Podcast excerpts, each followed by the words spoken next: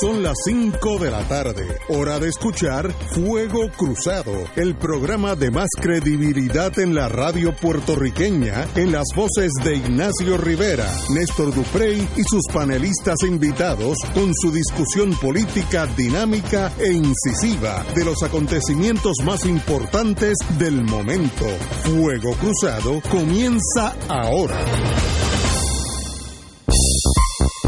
Muy buenas tardes amigos y amigas de Fuego Cruzado. Hoy empezamos, hoy es 10 de febrero y empezamos un programa que yo estoy seguro que, que es diferente a todos los otros porque es como yo llamo en mi conocimiento del Shakespeare's language, The Last Tango in Paris. Es el último programa donde yo voy a estar rodeado de dos hermanos eh, compañero Néstor Duprey, hermano cercano mío, y la hermana Marilu Guzmán, porque ambos ya son candidatos eh, a las elecciones en noviembre. Y por esas cosas de la ley federal, si le damos tiempo a uno, pues tenemos que darle tiempo a todo el mundo, todas esas complicaciones que a mí me gustaría que no existieran. Así que hoy va a ser un programa muy especial. Voy a empezar a hablar más bien de lo que ha acontecido y luego la segunda mitad pues analizamos las noticias como si no hubiera pasado porque la vida, the show must go on. Así que el, hay un nuevo fuego cruzado que empieza mañana, domani en italiano, donde cada día tendremos un equipo, yo creo que de excelencia, que estará con nosotros. Había una queja en el, en el viejo fuego cruzado, que es el que está hoy por pasar a la historia donde no había representación del Partido Popular. Hoy yo atraí eh, este nuevo Partido Popular, este nuevo eh, Fuego Cruzado. Si, si me equivoque, porque estoy, cuando yo me envuelvo emocionalmente, y hoy en día no es, hoy no es fácil para mí, porque despedirme de Néstor específicamente no es fácil. Eh, así que si cometo errores, it is what it is, es por las emociones. Pero cada día traeremos en la semana personas que están totalmente ligadas al Partido Popular, donde no puede haber la menor duda que son populares, como diríamos yo en inglés, much to my regret, porque es una especie eh, para mí que debe desaparecer, pero todavía está dando cantazos por ahí. Mañana tendremos uno, lo, lo iremos anunciando durante la semana. Pero antes que todo, pues vamos a irnos al domingo. El domingo fue una asamblea del, movimiento Victoria Ciudadana eh, y sencillamente pues eh, la abogada, la compañera abogada Alexandra Lugaro es la candidata a la gobernación y el amigo y hermano Néstor Duprey y la abogada Mariana Nogales son los candidatos por acumulación. Hay que, ahorita vamos a decir, uno que está en otro partido, cómo uno puede votar por uno u otro, no por los dos a la vez, etcétera, etcétera. Vamos a hablar de eso ya mismo. Eh, la abogada y presidenta del movimiento, la distinguida expresidenta del Colegio de Abogados, Ana Irma Rivera Lacén, y el profesor Rafael Bernabe fueron ratificados como candidatos a senadores por acumulación. La también profesora Zaira Jordán Conde fue ratificada como candidato a comisionado residente en Washington. Eh, Lúgaro obtuvo 1.043 votos, mientras que su adversaria sacó 11. Yo diría que eso fue una pela bastante clara. Así que, obviamente, eh, me da la impresión que ya se ha hecho la plataforma eh, de un partido que nace literalmente ya cuando la Comisión Estatal de Elecciones lo aprobó, pero ayer es cuando ya dicen estos son mis candidatos, esta es la plataforma mía, por tanto, con esto que voy al 3 de noviembre. Le deseo lo mejor, pero como dicen, todo lo bueno trae, trae algo malo. Lo bueno de la victoria del compañero Néstor Duprey y de la compañera Marilu Guzmán es que tienen que, por razones de requisitos de ley federal abandonar el programa. Así que en ese sentido, pues es una gran pérdida para mí. La victoria de ellos es una pérdida para mí, pero such is life, así es que es la vida. Pero sabe que siempre están en mi corazón y de vez en cuando yo eh, en este programa pues los invitaré para que nos hablen de lo que está pasando en el mundo, como igual que puedo invitar a cualquier senador, inclusive los gobernadores, senadores, legisladores, eso no tiene que ver con esto. Así que, compañero, me gustaría que nos indicara qué pasó ayer, qué pasó durante ese domingo tan importante para todos ustedes, y después de eso, hacia dónde vamos. Mira, antes de comenzar, obviamente con el análisis del día, pues quiero hacer una expresión corta, pero consona con lo que ya había expresado. Como tú muy bien señalas, hoy es mi último programa como analista en Fuego Cruzado. Cuando anuncié mi aspiración a ocupar uno de los dos de las dos candidaturas por acumulación eh, por Fuego Cruzado, por el partido, el Movimiento Victoria Ciudadana, señalé que de ser eh, nominado como candidato, abandonaría inmediatamente mi posición de analista. Me parece que sería un acto de deshonestidad con los radioescuchas mantener la ficción de ser imparcial en el análisis de unos procesos políticos del que seré, de los que seré protagonista como candidato de una de las fuerzas políticas que compiten en el ejercicio electoral del 2020. Siempre he creído en la vida que para hacer lo correcto no hace falta que la ley lo diga, hace falta que la conciencia lo dicte. Y el dictado de mi conciencia apuntaba desde el inicio a que una vez fuese nominado candidato por el movimiento Victoria Ciudadana, independientemente de las interpretaciones que uno pudiera darle a la ley, e independientemente de los ejercicios retóricos que uno pudiese hacer, lo correcto, lo honesto, era abandonar el micrófono como analista y eh, dejar en manos de personas que estén eh, más distanciadas del proceso político electoral el análisis de los eventos del día. Me voy con la satisfacción y la conciencia tranquila de que en los 13 años que estuve en este micrófono traté de ser lo más objetivo posible, 13 imparcial, años. 13 años, desde el año 2006. Traté de ser lo más objetivo posible, nunca imparcial, creo que no se puede ser imparcial. Eh, traté de ser justo y traté de ayudar al país a pensarse y a ser mejor. Ahora me toca hacerlo desde otro espacio. Eh, es lo que me dicta mi conciencia y lo que la situación del país me parece que obliga a las personas que queremos a Puerto Rico. Para mí llegó el momento de poner la acción donde he puesto por tantos años mi palabra. A los radioescuchas eh, le pido que entiendan mi posición. Eh, les agradezco las muestras de cariño, de respeto, de solidaridad y espero que el programa siga a la altura que lo ha colocado como el programa de análisis político más serio del país. Esa es mi esperanza. Yo eh, buscaré las maneras y en los próximos días estaré anunciando cómo voy a continuar mi comunicación con el país. Mi voz no se va a callar y mi voz no va a estar ausente de la conversación radial del país, bien sea a través del espacio cibernético o bien sea en una oportunidad donde como candidato, no como analista, como lo que me toca hacer en este momento, candidato, eh, decirle al país como siempre lo que pienso con honestidad y con la mayor objetividad posible. El estar en una papeleta no va a comprometer ni mi intelecto ni mi conciencia. Espero, y esa es mi aspiración, seguir siendo el mismo y seguir diciendo lo que pienso. Si dejara de ser el mismo, me traicionaría a mí mismo y traicionaría los valores que dan sentido a mi vida y no me lo perdonaría jamás. Así que en ese sentido, eh, continuaremos en otro espacio la conversación. Hoy trataré de portarme lo mejor posible y que las emociones no me venzan. Eh, quiero, quiero indicar que Marilu Guzmán está saliendo del Tribunal de Caguas. En este momento los abogados a veces tenemos que ir a los tribunales eh, y a veces pasar grandes victorias y grandes derrotas.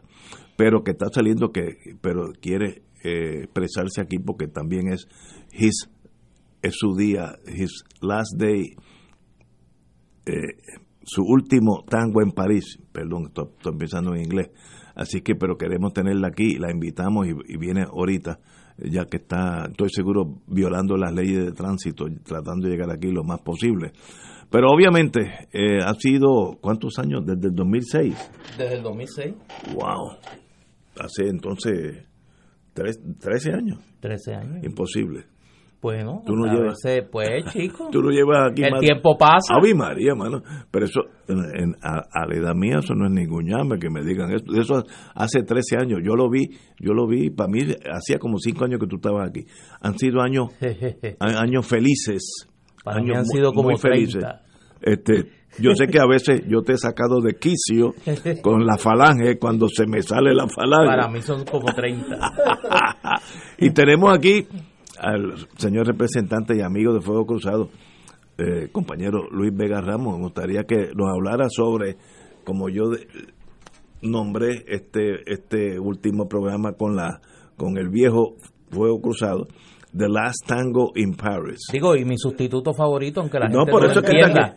aunque la gente no lo entienda. Aquí está. tú sabes que... Amigos de verdad. En la, en la tradición del béisbol cuando uno de los estrellas del equipo se retira, todos los que jugaron con él en algún momento en su carrera tienen que venir al parque a, a, recibirlo en el nuevo estadio que en la nueva liga que decide jugar. Y retiramos el número. De y retiramos el número, por supuesto. No, no retiren el número. por supuesto. no. No, mira, yo eh, primero Ignacio te agradezco que, que nos hayas invitado a, pues a agradecerle a Néstor estos 13 años de servicio desde desde la plataforma de Fuego Cruzado, desde la plataforma del, del análisis político. Eh, hace 13 años atrás, Néstor inició con ustedes en Fuego Cruzado y yo en la Cámara de Representantes. Y tomamos rumbo no muy alejados, pero distintos eh, por esos avatares del destino. Así que 13 años más tarde, ¿verdad? Ahora Néstor ha decidido que es momento para venir acá al ring de, al ring, al coliseo donde nosotros tratamos de dar nuestras batallas este, eh, y, bienvenido, bienvenido sea. Obviamente yo pienso que todo puertorriqueño que tiene que aportar algo al país eh, eh, y oye el llamado a, ese servicio público es importante escucharlo y valorar y aquilatar una decisión de esa naturaleza. Néstor, primero que todo, es mi hermano. venimos eh, caminando juntos, a veces más cercanos, a veces un poquito alejados, pero nunca completamente, desde la Universidad de Puerto Rico, desde los consejos de estudiantes y la Facultad de Ciencias Sociales. La mayoría del tiempo hemos este, militado en la misma tienda, en otros tiempos no, pero siempre hemos defendido las causas eh, nobles de Puerto Rico, incluyendo la justicia social y eh, la terminación de la subordinación colonial de Puerto Rico. En ese sentido, creo que la voz de Néstor ha sido junto a la tuya, Ignacio, junto a la de Carlos, eh, fundamental en, en, la discusión pública en, la última década casi media. Eh, y pues quiero, obviamente, además de profesar mi amistad y, y, mis mejores deseos para Néstor, pues públicamente aceptar la oportunidad que me da Ignacio de agradecerle eh, a Néstor ese servicio que le, que le ha hecho al país. Eh, esa, esa importante voz que ha sido en tratar de esclarecer eh, los entuertos de nuestro presente, particularmente en años recientes, a medida que ha ido avanzando su carrera académica, eh, ayudándonos a buscar las raíces de esos entuertos en, en nuestro pasado. Eh, creo que estos 13 años han sido de aportación prolífica de Néstor, no solo aquí en Fuego Cruzado, a través de sus publicaciones numerosas y ahora en, en años más recientes a través de eh, su participación en la cátedra en la cátedra universitaria y pues eh, ante la eh, mera invitación de Ignacio de que pasara un momentito por aquí a darle un abrazo a Néstor y agradecerle por, por ese servicio, pues no podía hacer otra cosa que, que no fuera eh, personarme aquí y, profesarlo y agradecerle también la confianza, como dice, a veces mal comprendida por muchos en ambos lados de la, de, la ecuación, de, que, de que el lanzador suplente o el bateador emergente de Néstor, cuando él no podía o no quería, porque tenía otros compromisos, participar este, en, la, en, el programa, fuera, fuera este servidor. Para mí eso pues siempre ha sido un motivo de alegría y de satisfacción, que, que esa confianza independientemente de si estuviéramos en las mismas tiendas o en tiendas distintas en algunos momentos, eh, no hubiera cambiado. Así que en, en, esta nueva etapa que Néstor inicia, eh, espero que juntos a los seis candidatos o candidatas que nomina el Partido Popular Democrático para la Cámara de Representantes, él Cuidado lo que sea, vas a decir. sea uno de los once que esté en esa Cámara para servirle a- a- a- bien al, pueblo- al pueblo de Puerto Rico, como dije, junto a los seis amigos o amigas que nuestro partido nomine en las próximas primarias. ¿Ya tú terminaste de recoger tu ya los termine. Ah, 3.250 vamos. Que no te cueste, que no te cueste. Vamos a una pausa y continuamos. Vamos al Provost Marshall que también exige decir algo. Debe ser de algo de disciplina interna porque ese es su campo. Vamos a una pausa y regresamos con Fuego Cruzado. Fuego Cruzado está contigo en todo Puerto Rico. Existen instrumentos financieros que generan ganancias de los mercados bursátiles con garantía de principal invertido. Las anualidades indexadas brindan excelentes rendimientos y garantías de inversión superando los instrumentos tradicionales de ahorro. Para orientación y citas, llama a los expertos en seguros y anualidades de RJBB and Associates al 787-691-2899 o al 787-505-1891 proveyendo tranquilidad, transfiriendo tu riesgo. Recuerda 787-691-2899 o 505-1891. 2.6 millones de autos en Puerto Rico, algunos de ellos con desperfectos.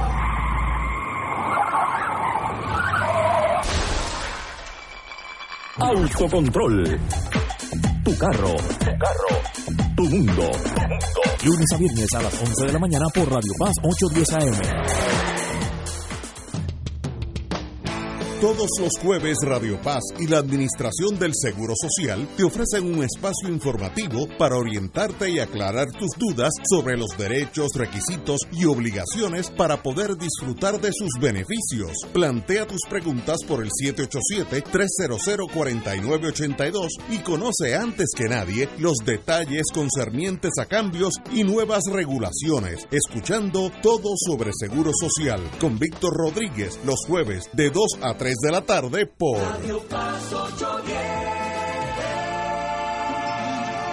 Todos los miércoles a las 4 y 30 de la tarde no se pueden perder el programa Tu Conciencia Económica PR, un programa de análisis de noticias de la economía local e internacional para que tomes tus decisiones financieras con conciencia con el experto Roberto Berríos. Todos los miércoles a las 4 y 30 pm por Radio Paz 810 AM y por Radio Paz 810.com. Tu Conciencia Económica PR, proveyendo tranquilidad, transfiriendo tu riesgo. Y ahora continúa Fuego Cruzado.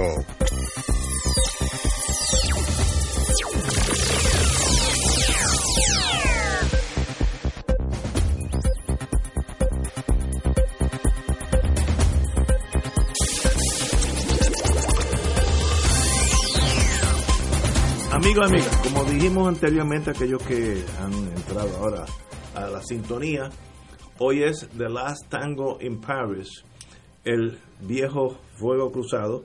Hoy pasa una nueva vida, como todo en la vida. Mañana empezamos un nuevo programa con, ya no va- vamos a decir quiénes son los integrantes, pero ya lo sabrán, gente muy reconocida en Puerto Rico en todos los rangos. Eh, tenemos dos presidentes de colegio de abogados, etcétera, etcétera. Pero eso es para mañana. Hoy estamos despidiéndonos de 13 años del matrimonio Ignacio Rivera y Néstor Duprey, que fue un matrimonio muy bonito, sin quejas, sin angustia. De verdad que nos hicimos un equipo aquí, eh, casi sin planificarlo, pero fue muy efectivo. Yo aprendí mucho de él y yo estoy seguro que él aprendió muchas cosas negativas de mí. No, digas eso. pero, la- pero nos conocimos los dos. A veces él se quedaba boquiabierto cuando me salía la falange, cuando me sale de vez en cuando, pero no es, no es- él me ayudó a, a te- a temperar el derechismo ideológico que está en mí. eh, eso, eh, eh, moriré porque esta generación morirá así, pero it is what it is. La compañera Marilu Guzmán ya está a mitad de, camino de Caguas, del Tribunal de Caguas a San Juan, pero de- eh, desea estar aquí con nosotros y tenemos de invitado especial a varios amigos, entre ellos ahora el Provost Marshall, que también estoy seguro que algo tiene que decir sobre su jurisdicción de implantar el orden y el respeto dentro de la base militar que se llama Fuego Cruzado, que ese es el rol del Provost Marshal. En toda base militar hay una policía interna y ese es el rol de él en Fuego Cruzado, que lo ha llevado muy, muy bien. Compañero. Caramba, la verdad que en la trinchera que tú me has asignado con el concurso de los compañeros de este programa, pues ya la gente me ve como parte integral de esta producción y se acercan a mí para expresarme eh, la gran admiración que sienten por Néstor y la pena que sienten a la misma vez de verlo partir desde esta tribuna eh, con sus comentarios y sus opiniones. La realidad es que me hablan de su verticalidad, de la fuerza que pone en sus expresiones, que realmente rebasan todo límite, pero que realmente reflejan una convicción grande de lo que está diciendo. Y eso es bien importante para el país. No hay duda que será una pérdida grande para el programa no podemos decirle ni desearle que venga pronto porque eso significaría otras cosas eh, en términos de su candidatura. Pero la realidad es que eh, impone su partida una gran responsabilidad sobre este programa para continuar siendo la voz primera en el comentario serio, bueno, inteligente, aleccionador de la política en Puerto Rico. Así es que eso es algo que, que tienes en tu en tus funciones futuras, eh, mi querido Ignacio, para mantener este programa a la altura que siempre ha tenido y que el pueblo y el país espera en todo momento. Así que Néstor, un abrazo grande, el mayor de los éxitos. Gracias. Y sabes que tienes aquí siempre un amigo, colaborador y una persona que va a rayar esa papeleta por ti. Gracias, gracias. Muchas gracias. Gracias por eso. Provost Marshall.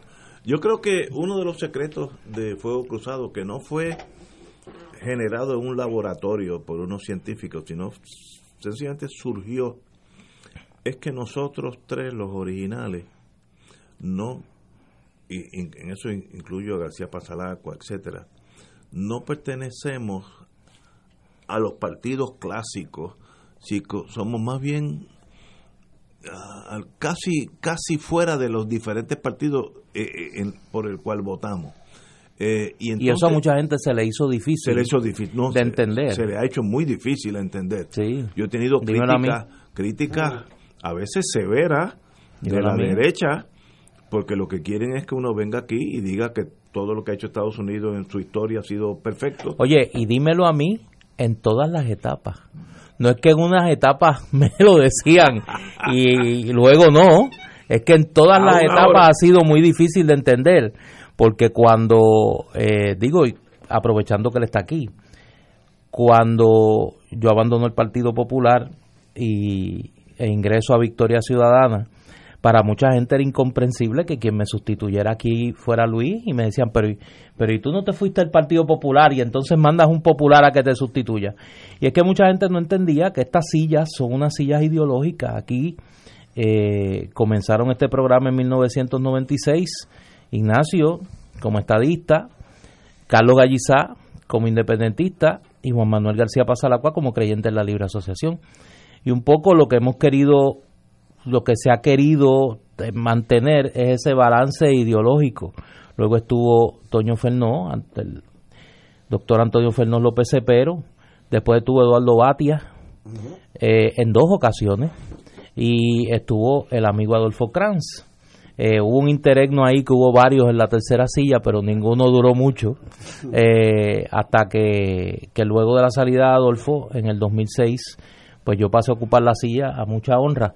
Eh, y, un poco eso es lo difícil de entender de este programa y el gran secreto de este programa, que son personas que difieren sobre cómo debe ser, a, dónde debe ir el futuro político de Puerto Rico, pero que pueden tener una conversación como si estuviéramos en una mesa, en un cafetín o en donde fuera, dialogando sobre los problemas del país, tratando de ayudar al país a pensar, pero sin odio, sin estridencia, a veces con mucha pasión pero con, con el intento de tratar de que el país se entienda a sí mismo y que pueda, eh, pueda caminar por un sendero diferente. ¿no? Eh, estoy contigo, yo considero que una de las de la suerte que tuvimos de nosotros es que no estábamos defendiendo los partidos clásicos. Todo lo que ha hecho mi partido es perfecto y todo lo que ha hecho tu partido es imperfecto. Yo creo que como no estábamos en ese corazón de rollo de ninguno de los tres partidos, bueno, a Galleza lo habían expulsado, tú casi callaste ahí y yo nunca pertenecí, así que así que eso sería era una resultó ser una gran ventaja porque así uno puede examinar las cosas, bolas y strikes, eh, como en mi pasado mundo de inteligencia, si ustedes quieren que yo diga todo lo bueno que ha hecho el PNP, pues yo lo digo, mire, esta, 1, 2, 3, 4, 5 y 6. Ah, entonces en inteligencia los jefes nuestros decían, ok, dime lo contrario, dime todo lo malo que ha pasado ahí, hablando de Vietnam y todas esas cosas. Pues también yo puedo decir todas las cosas erradas que ha hecho el PNP. Eso en las tribus es casi un sacrilegio. Y yo tuve problemas hasta personales muy serios con los miembros de la falange, yo lo llamo afectivamente eh, la falange española, que sencillamente no no permiten que tú critiques a tu propio partido. No pueden emocionalmente hacerlo. La estadidad va a llegar. Estados Unidos está loco por darnos la estadidad y es cuestión de ganar las próximas elecciones, etcétera, etcétera. Entonces, cuando uno examina las cosas como son, eh, y también si mañana yo tengo que discutir todo lo malo que ha hecho el Partido Popular, que sencillamente para mí casi ya no existe, eh, lo digo también sin emociones puedo decir lo, bonito del, Partido Independentista, puedo decir lo negativo del Partido Independentista. Eso en Puerto Rico llega un momento que casi no se estila por el tribalismo, donde somos sunnis y chiitas, y sencillamente, si nos vemos en la calle, nos entramos a tiro. Y hay muchos programas de radio donde uno nota esa inclinación tribal, eh, lo mío es bueno y lo tuyo es malo, y llega un momento, yo creo que el pueblo, sobre todo la juventud, que yo creo que es muy superior a la juventud nuestra, no está para oír sandeces y sencillamente pues no lo sintonizan. Así que en ese sentido, por esas cosas del destino, nosotros conseguimos una fórmula de cordialidad que hay algunos programas posteriores que han seguido la misma norma, yo creo para bien de Puerto Rico, de sencillamente hablar entre nosotros como amigos hermanos que somos todos. Y, y eso ha sido, eh, yo no sabía que de eso hace 13 años. la entrada de Néstor. La entrada de Néstor no sabía. nosotros llevamos 24 años, pero Néstor llevaba 13, me sorprende, la mitad del programa. Yo pensé que era como, es tan joven, yo pensaba que había llegado hace dos años. No tan joven, no, tan pero joven. Es que ese hombre tiene un baby face, por eso es que se ve tan joven. Pero qué bueno que estaba aquí. Eh, eh, Ignacio, en ese sentido, ya hablando un poco más de, de la aventura completa que ha sido Fuego Cruzado en estos 25 años, yo creo que el, el gran acierto de Fuego Cruzado en todas sus etapas, pero desde su etapa original, cuando Juan Matú y Carlos eh, lo inauguraron en la extinta supercadena este, que, no, está muy lejos de aquí donde era este en la avenida en la avenida de Leonor Roosevelt. Eh, eh, es que vino a llenar un espacio que honestamente no se atendía en Puerto Rico desde cara a cara ante el país. Y que me corrija Néstor que, que en eso pues tendrá los datos más al día, que era un espacio donde todos los sectores políticos del país se podían sentar en el mismo espacio y a la misma vez a discutir el país. Y donde los que ocupaban las sillas no necesariamente eran dirigentes o, candidatos o líderes de primera fila de los movimientos políticos a los que representaban, porque ahí pasó eh, eh, ahí pasó mucha gente que no tenía una posición de liderato. Eh, y, eso pues honestamente post cara a cara ante el país desaparece de, la discusión pública de Puerto Rico y como tú dices vamos más a unos a unos programas o a una discusión pública eh, cegada al partido o al ideal que cada uno de los miembros de esos programas eh, representaba. Y no es hasta 1996 eh, que uno vuelve a ver eso en verdad y con algunas honrosas excepciones y quizás con algunas excepciones temporeras que más se daban en los años electorales donde entonces los distintos canales y emisoras de radio trataban de buscar un programa que estuviera más o menos balanceado en términos partidistas, pero en términos de una consistencia de día a día o de semana en semana, en años de elecciones o fuera de años de elecciones, honestamente Fuego Cruzado en este último cuarto de sitio ha ocupado y ha tenido la responsabilidad, en mi opinión, eh, de ser el espacio de discusión en el país que en su momento ocupó eh, eh, cara a cara, que claro, era una vez a la semana y era en televisión, pero me parece que esa, esa necesidad de tener un espacio en una mesa redonda donde todo el mundo puede hablar unos con los otros y no y no gritarse uno sobre encima de los otros lo ha venido en el último cuarto de siglo a ocupar el fuego cruzado y yo espero y confío y el gran reto eh, Ignacio ahora de ustedes es, poder continuar esa, esa importante misión este que, que la historia les ha les ha legado. Estoy totalmente de acuerdo contigo eso el tiempo lo demostrará. Yo haré un esfuerzo por mantener la falange bajo control eh, sobre todo cuando pasan algo en el mundo internacional que se me sube la bilirrubina. Haré un esfuerzo. Y van a pasar cosas. Y pasarán cosas. Sí. Pero vamos a una pausa y regresamos with Crossfire. Fuego Cruzado está contigo en todo Puerto Rico. Febrero sabe a Festival de Claridad. Pronto, del 20 al 23 de febrero, en el estacionamiento del Irán Bison, dedicado al patriota José Enrique Quique Ayoroa Santaliz. La mejor y más completa feria cultural del país. Música, artesanos, exhibiciones, libros, teatro, cine, deportes, gastronomía, charlas y eventos para niños. Te esperamos en el Festival de Claridad del 20 al 23 de febrero. Auspician Medalla, Palo Viejo, Vodka Sky, Palo Ready, Cooperativas en Ugandía, MMM y Radio Paz. ¿Sabías que existen cooperativas de trabajo, agrícola, vivienda, transporte, supermercados, farmacias, comunales, juveniles, entre otras? Para conocer más acerca de los beneficios y servicios del cooperativismo, sintoniza el programa radial de la Liga de Cooperativas de Puerto Rico, Cooperativismo por Puerto Rico, todos los martes a las 4 de la tarde por aquí por Radio Paz 810 AM. Radio Paz te ofrece el mejor motivo para levantarte temprano y disfrutar el comienzo de un nuevo día de lunes a viernes con Enrique Liboy y Radio Paz en la mañana. La dosis perfecta de noticias, deportes y éxitos musicales de todos los tiempos, humor y curiosidades, calendario de actividades y tus peticiones musicales por el 787 300 4982. Conéctate con el 810 AM de lunes a viernes con Enrique Liboy y Radio Paz en la mañana. Saludos familia de Radio Paz, mi nombre es Jafet Marrero. Y yo soy Eric Rosario. Ahora puedes escucharnos todos los sábados a la 1 pm en Podcalizando. La conversación que no tuviste después de misa. Un programa para toda la familia. Búscanos en las redes sociales como Influenzando. Y recuerda, Hagamos viral a Jesús. Y ahora continúa Fuego Cruzado.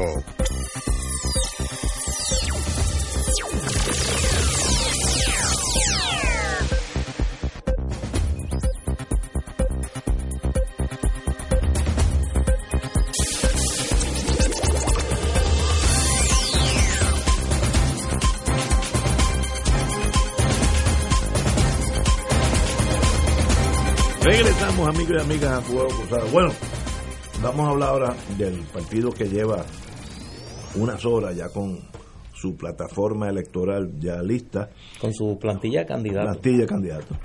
Y, y mi, mi pregunta es,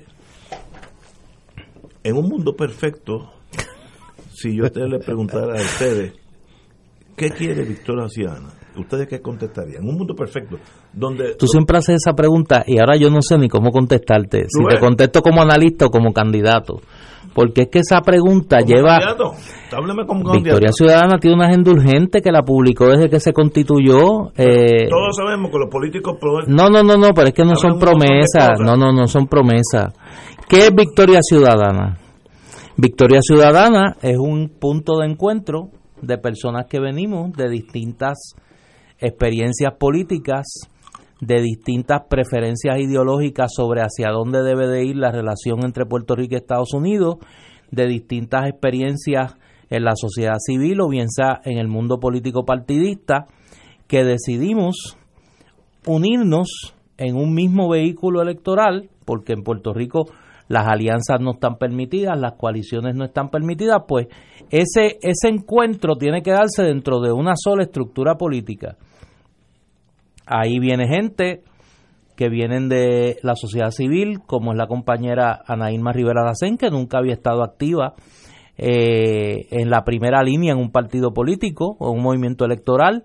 Eh, viene gente como eh, la licenciada Mariana Nogales, que fue candidata a la comisaría residente por el Partido del Pueblo Trabajador, como el profesor Rafael Bernabe, que fue candidato a gobernador del Partido del Pueblo Trabajador. Viene gente como Alexandra Lúgaro, que fue candidata a la gobernación independiente, y venimos gente como el compañero Manuel Natal y este servidor que venimos del Partido Popular. Hay gente que nunca han tenido experiencia política, que vienen de la sociedad civil, que vienen de sus profesiones, nunca habían tenido un activismo mayor y nos hemos unido en torno a un documento, lo que en otras sociedades se llamaría un programa mínimo, que en nuestro caso es una agenda urgente que tiene tres objetivos grandes, tres objetivos macro. El rescate de las instituciones públicas, ahí planteamos una serie de medidas contra la corrupción y en favor de una reforma política profunda, abarcadora, que democratice la vida puertorriqueña. En segundo lugar, planteamos eh, la reconstrucción económica y social del país con una serie de medidas, la auditoría de la deuda, la declaración de servicios esenciales, eh, la no cooperación con la Junta de Control Fiscal, eh, la derogación de las reformas laborales, es decir, una serie de medidas muy puntuales en el tema económico y social. Y el tercer elemento es la denuncia de la situación colonial de Puerto Rico y el planteamiento del mecanismo procesal de una Asamblea Constitucional de Estatus para atender el problema colonial del país. Eh, nuestro movimiento tiene en su interior personas que creen en la libre asociación, que creen en la estadidad federada y que creen en la independencia de Puerto Rico. Nos une la denuncia de la condición colonial y el planteamiento de la Asamblea Constitucional de Estatus como el mecanismo procesal para resolver el problema colonial de Puerto Rico. Esos son a grandes rasgos los tres elementos de nuestra agenda urgente. Para eso, nosotros nos hemos planteado unos objetivos electorales. Nuestro principal objetivo electoral es convertirnos en la fuerza que decide en la Asamblea Legislativa, elegir la suficiente cantidad de senadores y representantes para convertirnos en un factor que adelante los elementos de nuestra agenda urgente que para, a nuestro entender van a sentar las bases de una transformación profunda del país que ninguno de los partidos tradicionales tiene la voluntad política de poner en marcha. No son ideas originales nuestras, la mayoría de ellas, son ideas que se han planteado en el pasado. Victoria Ciudadana no se inventó la Asamblea Constitucional de Estatus. Victoria Ciudadana no se inventó el Seguro Universal de Salud. Victoria Ciudadana no se inventó el planteamiento de la auditoría de la deuda.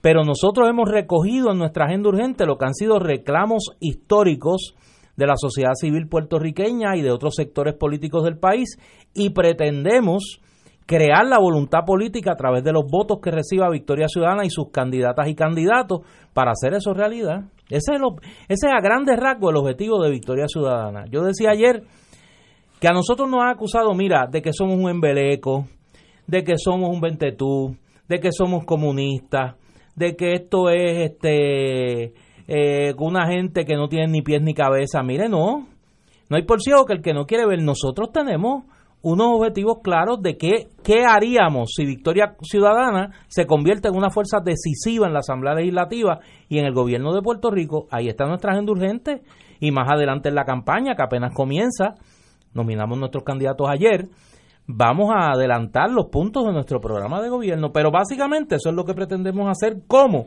Eligiendo suficientes personas al Senado y a la Cámara que impulsen esa agenda, esa agenda y eligiendo, en el caso nuestro, a Alexandra Lugaro como gobernadora de Puerto Rico y a la doctora Sayira Jordán Conde como comisionada residente de Puerto Rico en Washington. Esa es la, esos son los objetivos electorales de Victoria Ciudadana, además de un objetivo electoral que para nosotros es fundamental porque representaría un primer experimento de gobernanza eh, ciudadana a nivel municipal, que es el caso de la alcaldía de San Juan y la candidatura del compañero Manuel Natal Albelo y su equipo de legisladores municipales. Traté de explicarte, traté de hablar como candidato sin perder la objetividad del analista. Muy bien. porque Eh, no voy a comprometer ni mi cerebro ni mis principios por nada. Una de las críticas que yo he oído mucho de Victoria Ciudadana, que es un partido independentista encubierto, que en realidad eh, tiene dos o tres de los líderes que son comunistas de Stalin, etcétera, etcétera. Por tanto, hay que erradicarlo de, de la faz de la tierra, porque ahí viene todo lo malo del sistema, eh, Venezuela, Fidel Castro, Stalin. Pero la derecha se asusta, porque si no se asustaran, no los criticaban. Entonces hay que preguntarle a ustedes, eh, ideológicamente, ¿hacia dónde se inclinan ustedes o es que no tienen inclinación en el sentido político? Bueno, no, nosotros hemos dejado clara nuestra inclinación en, el, en nuestra agenda urgente. Ahí nosotros definimos cuáles son los objetivos nuestros. Claro, vuelvo, hay gente que va a tratar de tildar a Victoria Ciudadana de lo que lo quieran tildar para alejar la posibilidad de un cambio real eh, a través de nosotros. Lo que sí no pueden decir es que los candidatos de Victoria Ciudadana son corruptos, que los candidatos de Victoria Ciudadana son deshonestos, que los candidatos de Victoria Ciudadana representan un retraso en términos del adelanto, del adesentamiento de las instituciones públicas en Puerto Rico. Eh, nuestra agenda es clara. Nosotros somos un movimiento político constituido en torno a unos objetivos programáticos y a un compromiso ético. Ahí está nuestra agenda urgente, está en la página de Victoria Ciudadana, la hemos compartido con el país. En mi caso particular, ayer yo di a conocer lo que es el contrato que voy a hacer con los electores. Yo decía ayer que yo no quiero un voto a ciegas. Yo no quiero que la gente vote por mí por fanatismo, ni que vote por mí porque les caigo bien, ni que voten por mí porque soy un gordito buena gente o porque soy un muchacho inteligente. Yo quiero que voten por mí por los compromisos que yo voy a asumir y porque confían en que desde la Cámara de Representantes yo los haga realidad. Y si en cuatro años yo le fallo la confianza de la gente, pues mire, usted me vota en contra y me saca de allí. Usted me saca de allí si es que yo decido volver a aspirar. Si es que yo decidiera volver a aspirar a los cuatro años, pues usted me saca de allí si yo no cumplo mis compromisos. Yo he establecido un contrato con la gente. Diez objetivos legislativos que yo me propongo impulsar desde la Cámara de Representantes. Los he hecho hasta en una tarjetita. Todavía me quedan resabios de popular. Tengo mi tablita para que usted la coloque donde usted la quiera guardar. Y usted va a mirar los 10 objetivos que yo le estoy prometiendo a usted que desde la Cámara de Representantes yo voy a impulsar. Si yo no los cumplo, usted me va a decir que yo soy un mentiroso, que yo soy un charlatán, que yo soy otro más que fui a más de lo mismo. Y usted coge y me vota en contra o me dice, mira, salte de ahí, porque para más de lo mismo tenemos gente. Yo no necesito ir a la legislatura. Yo tengo una vocación, yo soy historiador, yo soy profesor. Yo me ofrezco para ir a la Cámara de Representantes porque me cansé de hablar sin hacer y porque creo que desde la Cámara de Representantes se pueden hacer las cosas de manera diferente, que el país necesita un modelo de liderato austero, de liderato honesto, de liderato comprometido con servirle al país, que entienda que ser legislador no es una profesión, que ser legislador es un compromiso temporero que usted asume con el país para adelantar unas causas y que usted va a la legislatura a eso, no a enriquecerse, no a tener una carrera. Ser legislador no es una carrera. No hay tal cosa como la carrera legislativa. Una de las cosas que yo aprendí temprano en la vida es que no hay carrera política. O sea, usted es un político por un tiempo definido. Y usted vuelve a lo suyo, a lo que fuera, si usted es abogado, abogado, si usted es doctor, doctor, si usted es ama de casa, ama de casa, si usted lo que sea. Y en mi caso particular, yo decidí poner la acción donde pongo la palabra. Voy allí con unos compromisos específicos y con demostrarle a la gente que se puede ser diferente, que no hay necesariamente que ser ni mediocre ni corrupto para ser legislador. Totalmente de acuerdo, compañero. Vamos a una pausa y regresamos con la distinguida compañera en su Last Tango in Paris. Eh, aquí Marilu Guzmán, mi querida hermana, menor, pero mi querida hermana. Vamos a una pausa. Fuego Cruzado está contigo en todo Puerto Rico. En la calle Loíza en Punta Las Marías se encuentra el restaurante Mar del Caribe, con un ambiente acogedor y cómodas facilidades. Nuestro sabroso menú consta de mariscos, comida criolla e internacional. Pruebe nuestro delicioso mofongo de yuca relleno de churrasco. Restaurante Mar del Caribe, la Casa de la Paella, 17.95 por persona. Amplio salón de actividades para su fiesta navideña familiar o corporativa. Ofrecemos vale parking gratis. Restaurante Mar del Caribe, calle Eloísa, Punta Las Marías, 787-545-5025.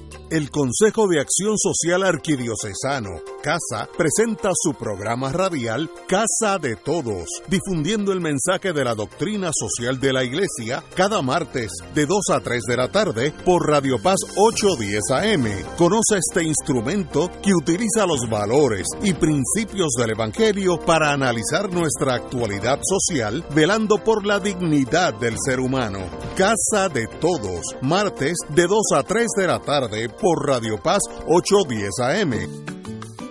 Todos los miércoles de 4 a 5 de la tarde le ofrecemos el programa Infoempresas y algo más. En este espacio entrevistamos a empresarios de la casa, prospectos y actividades que están haciendo el trabajo de llevar adelante la economía de nuestra isla. Y ese algo más es la integración a las 4 y 30 de la doctora Olga Meléndez con su espacio ¿Qué pasa en casa? Donde la comunidad es el protagonista y ella a su especial estilo les ayudará a encontrar soluciones. La cita todos los miércoles a las 4 de la tarde por el 810 AM Radio Paz y Radio Paz 810.com, donde ser mejor es posible. Fuego Cruzado, con los maestros de la discusión política inteligente y acertada, te acompañan ahora cada noche en Oro 92.5 FM. Infórmate de los temas de importancia del país, escuchando al equipo que establece cátedra todos los días sobre el acontecer político en Puerto Rico. Escucha la retransmisión de Fuego Cruzado con Ignacio Rivera, Néstor Duprey y sus panelistas invitados con su discusión política dinámica e incisiva, encendiendo el debate con sus diferentes puntos de vista. La clase comienza a las 10 de la noche en retransmisión diferida de lunes a viernes por Oro 92.5 FM. Y ahora continúa Fuego Cruzado.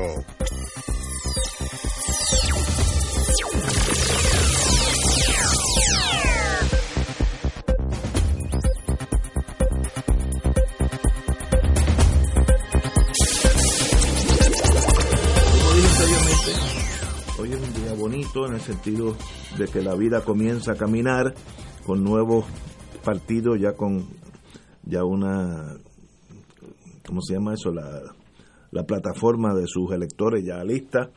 Y entre ellos pues se encuentra nuestra querida amiga Marilu Guzmán, que es una de las candidatas a representante por acumulación. No. No, por distrito. Senadora por el distrito de San Juan. Senadora, me equivoqué completo. Ajá. Senadora por distrito de San Juan. Y además está decir que le esperamos que la, la suerte le dé los votos y usted está allí porque Amén. sería una gran eh, una gran noticia para Puerto Rico porque usted la conozco en estos años que hemos estado aquí en este matrimonio radial que la conozco muy bien sería muy positivo para, para, para Puerto Rico. Gracias. para eso hay que esperar a noviembre 3, pero espero que la suerte esté contigo. Amén. Bueno, dime, ¿cuáles son tus planes? ¿Qué, qué, qué pasó este domingo y para dónde tú vas? Pues mira, este domingo yo era parte de los asistentes porque ah, mi candidatura se, se ratificó ya hace un par de semanas en la Asamblea Regional de San Juan. Eh, así que yo fui a participar de la Asamblea Nacional y de las votaciones de que se celebraron, que ya presumo que Néstor habrá, habrá explicado.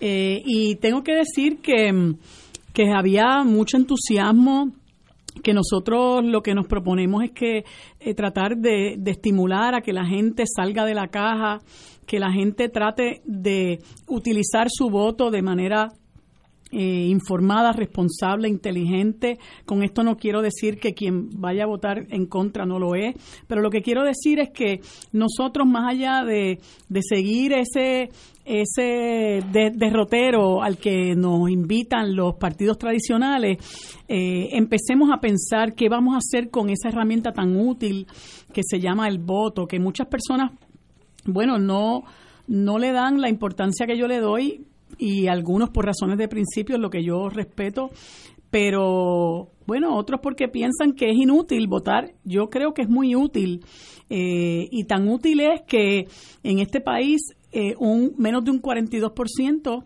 votó por Ricardo Rosselló y aún con el, el diezmado poder que, que tiene un gobernador colonial y más con la Junta de Control Fiscal encima, miren cuánto daño esa persona nos hizo en, en, complicidad con la camarilla que le acompañaba y que, y que pudimos eh, conocer de mejor, eh, de primera mano y más de cerca con la, con la divulgación del chat de Telegram.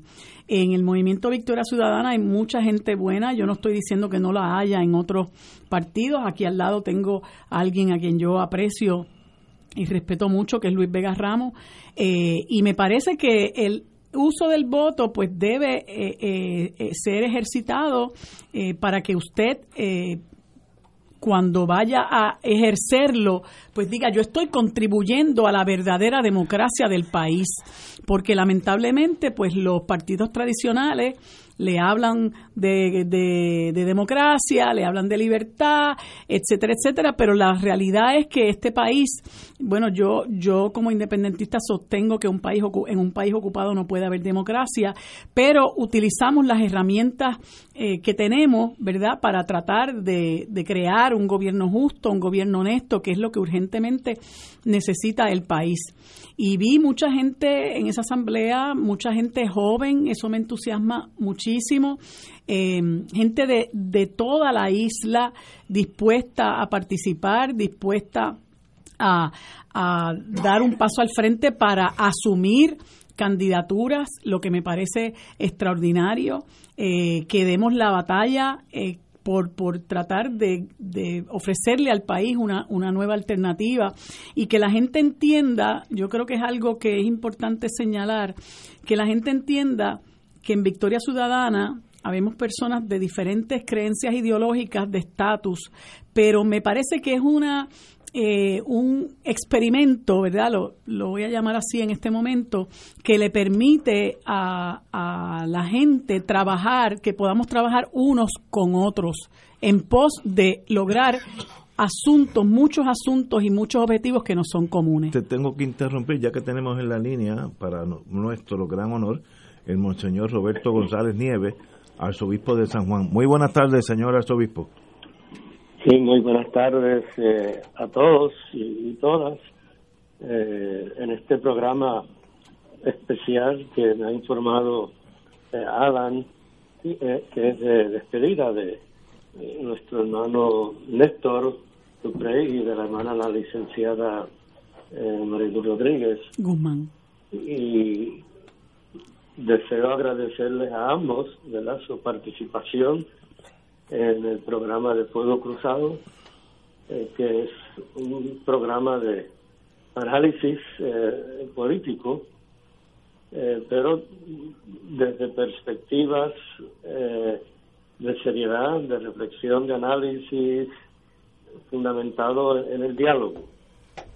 Y sobre todo Néstor, que ha estado no sé cuántos años en el, en el Fuego Cruzado, que alguien que me pueda decir que me lo diga ahora. Trece años, monseñor. Trece años, pues eh, es el número de la Virgen de Fátima. Mm. Entonces, eh, que es una, una intercesora eh, de mucho peso a favor de la paz.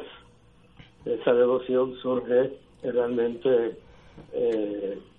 un 13 de mayo, un 13 de octubre, si no me equivoco, del año 1913 o 18, tendría que verificar, pero eh, el número me ubica ante el clamor de la humanidad por la paz en la tierra.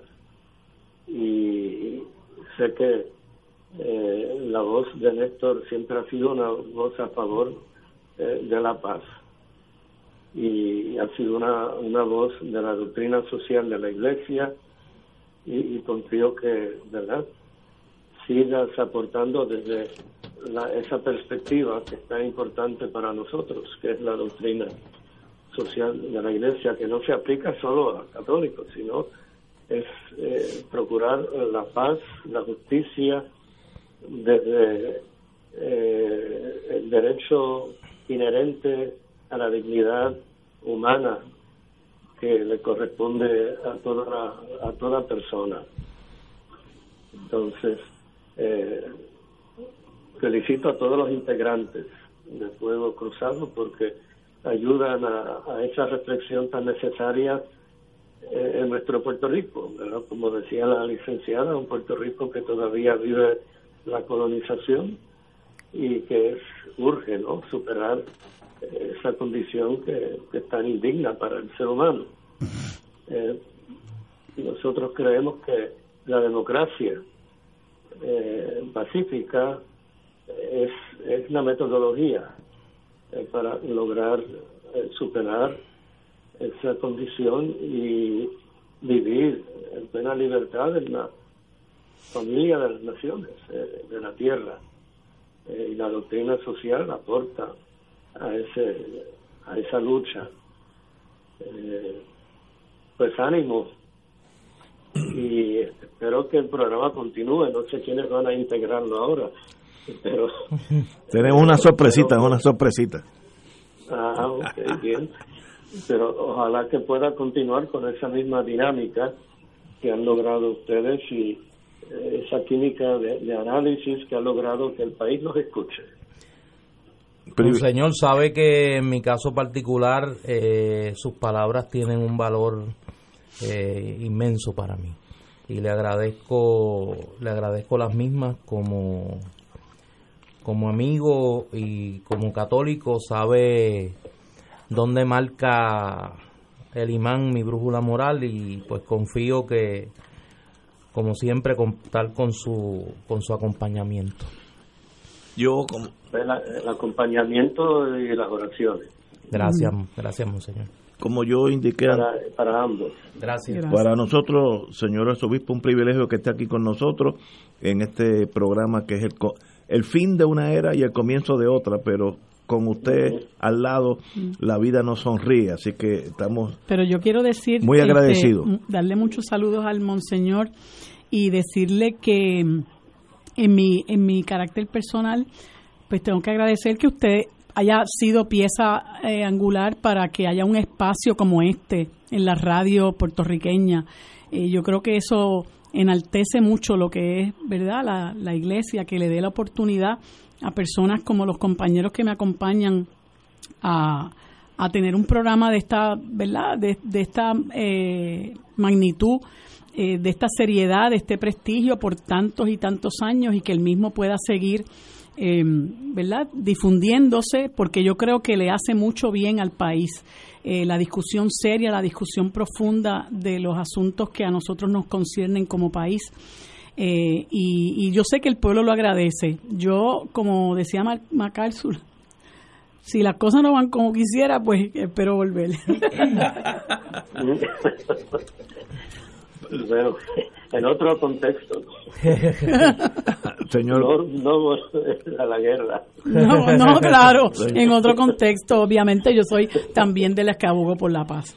Señor Monseñor, privilegio tenerlo con, con Gracias, Monseñor, de verdad. Ha sido de verdad muy alentador. Gracias por esas palabras, de verdad. Bueno, que Dios les bendiga y les guarde. Amén. Muchas gracias. Vamos a una pausa, amigos, y regresamos with Crossfire. Fuego Cruzado está contigo en todo Puerto Rico.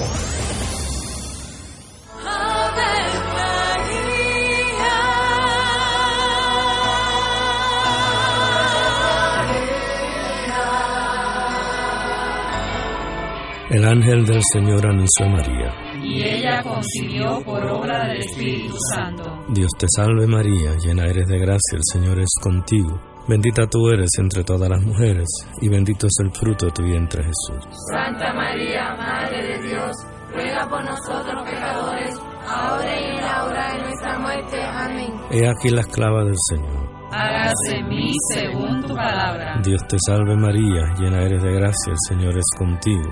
Bendita tú eres entre todas las mujeres, y bendito es el fruto de tu vientre Jesús. Santa María, Madre de Dios, ruega por nosotros pecadores, ahora y en la hora de nuestra muerte. Amén. Y el Verbo se hizo carne. Y habitó entre nosotros. Dios te salve María, llena eres de gracia, el Señor es contigo.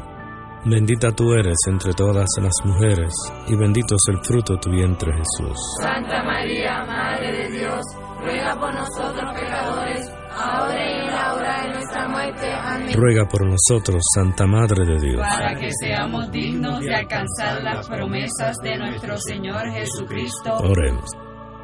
Derrama, Señor, tu gracia sobre nosotros, que por el anuncio del ángel hemos conocido la encarnación de tu Hijo, para que lleguemos por su pasión y su cruz a la gloria de la resurrección, por Jesucristo nuestro Señor. Amén. Gloria al Padre, al Hijo y al Espíritu Santo. Como era en un principio, ahora y siempre, por los siglos de los siglos. Amén.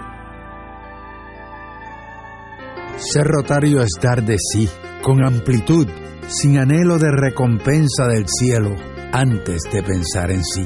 Mensaje del Club Rotario de Río Piedras. Aquí la llama se enciende cada tarde a las 5 porque escuchas Radio Paz 810 AM, WKBM San Juan y retransmite en diferido WOROFM Corozal San Juan, la Casa de Fuego Cruzado, el programa de más credibilidad en la radio puertorriqueña.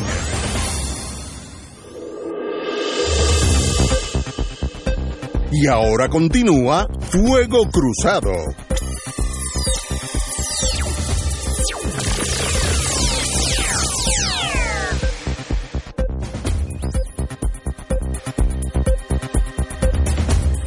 Re- regresamos, amigos y amigas, a Fuego Cruzado. La compañera, con otras amigas, compañeras del Junta de Mujeres, y no estoy claro quiénes fueron, pero usted me, me, me da más detalles. Estuvo por Washington, sé que se reunieron con Grijalva, Grijalva porque salió en la prensa. Eh, primero, ¿quiénes fueron y para qué fueron, compañera? Pues mira, qué bueno que tú me das esta oportunidad, Ignacio, porque pues una de las cosas que quería decir es que personas que tienen la visión que yo tengo, tenemos muy poco espacio en los medios de comunicación, mujeres menos, independentistas menos. Y yo este espacio lo atesoro y lo agradezco porque me han permitido este, diseminar mi voz, lo que yo pienso sin cortapisa. Y eso yo siempre lo voy a agradecer. Eh, espero que, ¿verdad?, que pueda expresarme en otros medios, pero tengo que comprender que hay, hay pues, lamentablemente, muchos espacios cerrados para las personas como yo, las mujeres y las personas y los que somos independentistas. Espero que eso, ¿verdad?, pues, pues cambie con el tiempo. Yo, eh, ya próximamente en marzo se cumplen dos años de que se creó esta, este grupo del Junte de Mujeres. Eh, nosotros habíamos acordado que íbamos a tomar como manera de un receso en el 2010, y- en el 2020 por porque pues muchas habríamos de estar en, en procesos eleccionarios, pero no obstante se nos dio una oportunidad a- por, con- por medio de un grupo extraordinario que se llaman Boricuas Unidos en la Diáspora. De hecho, uno de esos compañeros estuvo aquí hace un par de meses, Daniel Vázquez, Así es.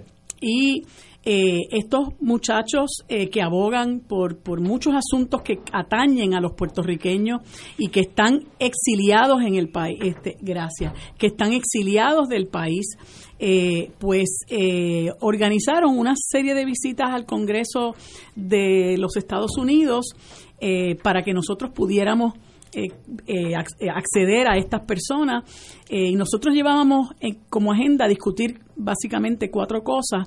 Uno es, uno es el proceso de descolonización que queremos que se inicie en los Estados Unidos, eh, el luchar contra las leyes de cabotaje, que son eh, un carimbo que nosotros tenemos injustamente sobre nuestro, ¿verdad? Sobre nuestro nuestra eh, país. la la, la mal llamada eh, ley promesa que tanto daño nos ha hecho y su contraparte de la Junta de Control Fiscal y el asunto que se está dando, ¿verdad? La triste situación y la crisis humanitaria que se está dando a raíz de los huracanes Irma y María y los terremotos y el que el gobierno federal esté aguantando eh, eh, con, con, esta mezquindad los fondos eh, que, que, nos corresponden. Nosotros tuvimos la, la, suerte de que pudimos visitar 20 oficinas de congresistas. Generalmente uno se, se reúne con los, los, los, miembros de su equipo, ¿verdad? Su, sus staffers, pero tuvimos la oportunidad de reunirnos con cuatro congresistas de themselves, ¿verdad? Que son Raúl Grijalba, Nidia Velázquez, Chuy García y David Chichilín, que creo que es de Nueva York, ahora mismo no lo recuerdo, eh, y con otros 16 eh, staffers, entre ellos el Dylan Omar, eh, y etcétera. Eh, ah, nos reunimos con un staffer de Mitch McConnell, Mitch McConnell, y nos reunimos con un staffer, Jaime Lizárraga, de Nancy Pelosi.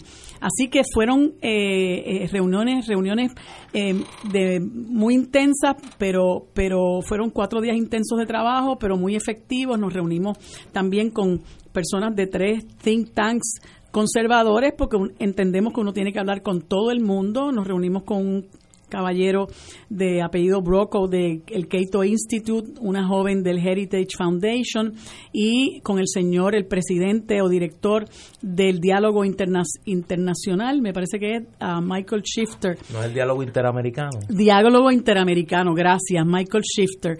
Eh, y bueno, eh, hubo una gran receptividad a lo que nosotros planteamos y el y además de estar eh, reclamando que terminen las leyes de cabotaje, algo con lo que el Cato Institute coincide con nosotros, eh, nosotros fuimos a plantearle particularmente a Chuy García, a los a, Grijalba, a Nidia Velázquez y al resto de los de los congresistas que nos de, de los congresistas que nos recibieron por conducto de sus staffers que Estados Unidos tiene una responsabilidad de iniciar un proceso serio de descolonización. Nosotros fuimos muy claras en el sentido de que nosotros no estamos abogando por un resultado particular, a pesar de que todas las que estábamos allí, que fueron la amiga Wilma Reverón y la amiga Mariana Nogales, somos todas soberanistas, eh, le planteamos que nuestro interés es que se encamine un proceso serio de descolonización, que Estados Unidos eh, tiene esa responsabilidad por, porque somos un país ocupado, no pueden desentenderse de este asunto y decir, ah, pónganse de acuerdo, es muy difícil luego de 121 años cuando nosotros estamos ya eh, divididos en tribus, que nosotros, que se requiera que nos pongamos de acuerdo mientras ellos miran cómo nosotros nos comemos por los rabos, por así decirlo, le hablamos de lo que significa la Asamblea Constitucional de Estatus, eh, muchos de ellos lo vieron con mucha eh, con mucho interés, con mucho interés eh, y particularmente los miembros del Comité de Energía y Recursos Naturales, que es el que tiene jurisdicción sobre Puerto Rico, lo vieron con muchísimo interés. Eh, Grijalba nos indicó que estaba interesado en que se celebraran unas vistas públicas para discutir el proceso, no para empujar ninguna alternativa de estatus, sino para discutir el proceso, porque, eh, bueno, lo que se escucha por los pasillos del Congreso es que Puerto Rico, eh, los puertorriqueños favorecemos abrumadoramente la estadidad y le explicamos las razones por las cuales eso no es cierto, no son cosas que nos inventemos. Si usted examina el plebiscito del 2012, los estadistas sacaron 800 mil votos. Si usted examina el plebiscito del 2017, sacaron 530 mil votos. O sea que los números están ahí y el, el, el, el, endoso a la estadidad eh, entendemos que va decreciendo, pero independientemente de eso, entendemos que aquí hay un gran sector de nuestro país que aboga por la estadidad, hay otro sector que aboga por la independencia, otro sector que aboga, por la libre asociación y es momento de que nos sentemos a conversar, iniciemos, encaminemos ese proceso de descolonización como está contemplado en la Asamblea Constitucional de Estatus para reclamar de los Estados Unidos que ellos asuman una posición, apoyen el que este proceso eh, se encamine eh, y luego que aquí se definan las opciones, los Estados Unidos exprese claramente qué es lo que está dispuesto a darle al país, qué es lo que considera una alternativa viable. Si esa estadidad que se nos vende de con Comité Olímpico, con Español, con Mis Universo y con los 10 mil millones de dólares que le ofrecieron a la gente en el 2017, es la estadidad que ellos están dispuestos a darnos. Un tratado de libre asociación, ¿qué están dispuestos ellos a negociar? ¿Y cuál sería el proceso de transición hacia la independencia. Obviamente el estatus territorial está fuera de, del panorama porque no podemos iniciar un proceso de descolonización con la colonia como opción. Por eso es que se dio el boicot del año 2017, que todo el mundo sabe ya cuál fue el resultado. Así que tenemos esperanza en que ese proceso se encamine. Resultó sumamente curioso que el, el, periodista José Delgado nos, nos cubrió, eh, le dio un una gran, eh, un gran relieve a la visita que hicimos y cubrió bastante la información que se le proveyó y las redes se volvieron locas, el cabildero por paga Jeffrey Farrow eh, se fue en un brote y empezó a atacar eh, el trabajo que estamos haciendo. ¿Qué fue lo que pasó con Jeffrey Farrow? Bueno, pues Jeffrey Farrow se fue 17, como decimos nosotros, 17 y sin Es que Néstor es bien amigo de ¿Tú, Jeffrey Farrow. tú lo leíste. En el, en No, el es mundo- verdad, yo soy amigo de Jeffrey en el Farrow. Pero eso no quiere decir que yo esté de acuerdo que yo esté de acuerdo con todo lo que En dice el mundo Jeff. policíaco, día 7 quiere decir fuera de servicio. Mira, Luis se puso a hablar de para que tú veas cómo es el sistema, mira. Lo llevé en Luis, se puso a hablar de Jeffrey Y- y Farrow y la tuerca se- y la- y y la- se la cayó tuerca se cayó, la tuerca se cayó, por eso aparece hay la que tuerca tener aparece. cuidado con quién te mete. Pues Mira, ¿qué fue lo que pasó con Jeffrey Farrow? Jeffrey Farrow publicó 12 tweets corridos. Eh, te lo resumo, ¿verdad? Cayéndonos ¿Pero qué dijo? encima. ¿Qué dijo? Bueno, que nosotros estábamos, sí, que nosotros estábamos engañando. Claro, hay que recordar que Jeffrey Farrow es cabildero por paga. Así que él está haciendo su trabajo Seguro. por paga, no por compromiso con el país como lo hacemos nosotros. Por paga, de verdad. Oh. Sí. ¿Tú crees que sería capaz? ¿Tú crees? Bueno, en resumidas cuentas, él él está él está alegando que nosotros vamos a los a los- al Congreso a engañar a los congresistas porque según la Constitución estadounidense la estadidad nos brinda igualdad, ¿verdad? Yo obviamente no voy a entrar en esas discusiones porque nosotros estamos saliéndonos del marco de la Constitución de los Estados Unidos y clamando por un proceso de descolonización conforme el derecho internacional, eh, porque si lo dejamos dentro de lo que los Estados Unidos llama doméstico, pues nosotros nunca vamos a resolver el asunto. No obstante, eh, eh, traemos a, a- a la consideración del- de la gente que nosotros no podemos seguir siendo una colonia porque la, el coloniaje está denominado como un crimen contra la humanidad. Obviamente esas cosas Jeffrey Farrow no las entiende ni las quiere entender. Alguien porque- me dijo que dijo, digo, yo no sé, pues yo no vi qué Ajá. fue lo que él dijo, que, que habían ido una, que ustedes eran nacionalistas. Ujú. Se nos fue así, con Sí, un brote a lo. Ignacio, Sí, se fue se fue en un rant de los 50 ayer, Bueno, ahí. Bueno, es que hay nacionalistas. Pero ustedes fueron, ustedes, para que estemos claros, y ahora voy, voy a tener de mis últimos minutos, por lo menos en los próximos meses como analista. ¿Ustedes fueron allí a promover la independencia? No, no para ¿Qué nada. fueron a promover Nosotros ustedes fuimos, allí? yo te expliqué que habíamos ido a impulsar cuatro, ¿Quiénes fueron? Fuimos eh, Wilma Reverón, y Wilma. Mariana Nogales y yo. Ok, muy bien. Este, las otras compañeras no pudieron ir por di- diversos compromisos y de hecho este Yulín estaba hospitalizada hasta hoy que lo supe que eh, Oye, antes que, perdóname Marilu, 30 segundos. Un deseo desde aquí, sé que lo compartimos todos, Oye, María, yo no sabía de, eso. de Sí. pronto restablecimiento a la querida amiga Carmen Yulín Cruz, alcaldesa de San Juan. Está afectada por una condición de pulmonía, Pulmonía. donde eh, sin que esto provoque ni alegrías ni llantos, eh, perdió la voz, había Ajá. perdido la voz. Wow. Eh, ya está en proceso de recuperación. Tuve la oportunidad de, de escribirme con ella hoy. Eh, y desde aquí le deseamos, como lo hice ella en privado, pues pronta recuperación. Un abrazo, un abrazo grande, que recupere la voz y que La pueda salud. seguir diciendo las cosas y la salud, aunque a veces no estemos de acuerdo con lo que Pero- dice, pero pero, muy- que, muy- que recupere la salud, que recupere la salud, Así que es lo importante. Muy amiga de Fuego Cruzado. Continúa. Yo le deseo lo mismo. Este, pues nosotros nos fuimos a promover la independencia. Lo que pasa es que cuan- ante ante el impacto que tuvo la visita, pues obviamente hay que sacar el cuco a pasear y hay que empezar a decir que nosotros somos nacionalistas, somos independentistas, estamos impulsando la soberanía, porque nosotros nos hemos convertido, como quien dice, en una piedra en el zapato del anexionismo que va a los Estados Unidos con una prédica engañosa diciendo en, lo- en Puerto Rico hay una abrumadora mayoría a favor de la estadidad y vienen con la otra prédica engañosa a ofrecerle a nuestra gente una estadidad que es fantasiosa, que eso lo hemos dicho montones de veces. No obstante, nosotros fuimos allí a impulsar un proceso serio de descolonización, a reclamar que los Estados Unidos asuma la responsabilidad que le corresponde como potencia dominadora de nuestro país.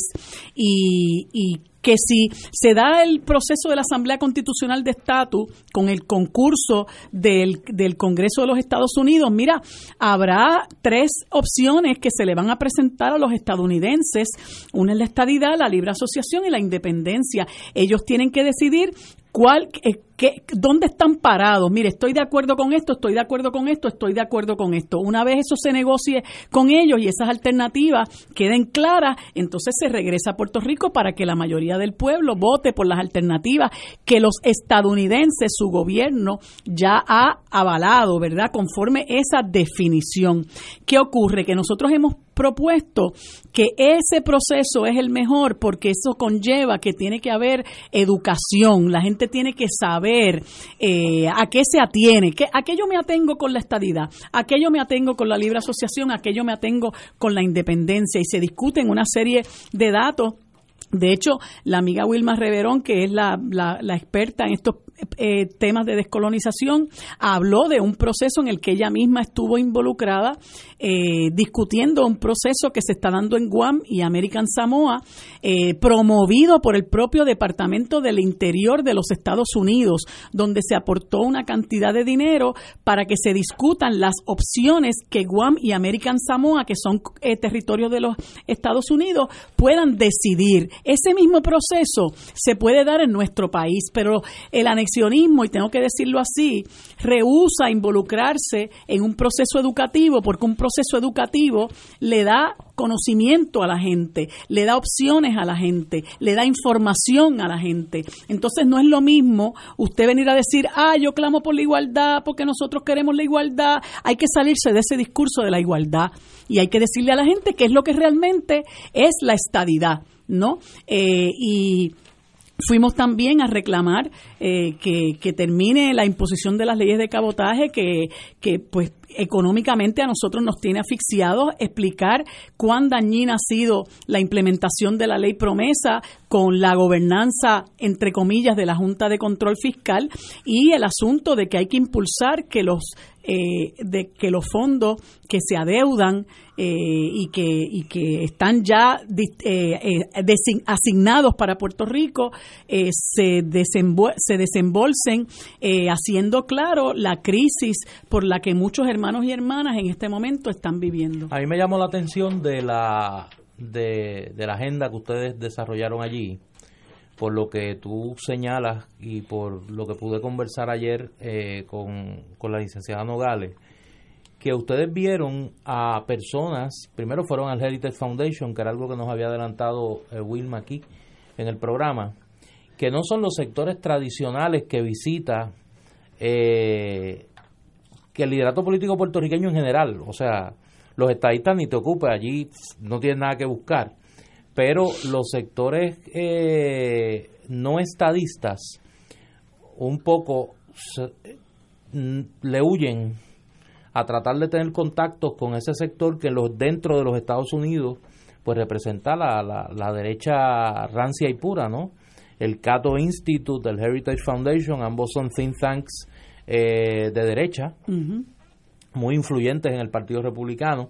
Eh, y me llama la atención porque yo soy de los que creo, y en eso pues esas conversaciones las he tenido con Luis y con otros amigos desde tiempo inmemorial, que esos son aliados de conveniencia que nosotros no queremos tratar y que tienen más coincidencias con nosotros de lo que uno cree. Yo recuerdo en un momento dado eh, de esos viajes que Luis y yo hemos hecho al Congreso para cabildear por la libre asociación sin paga, no como Jeff, sin paga.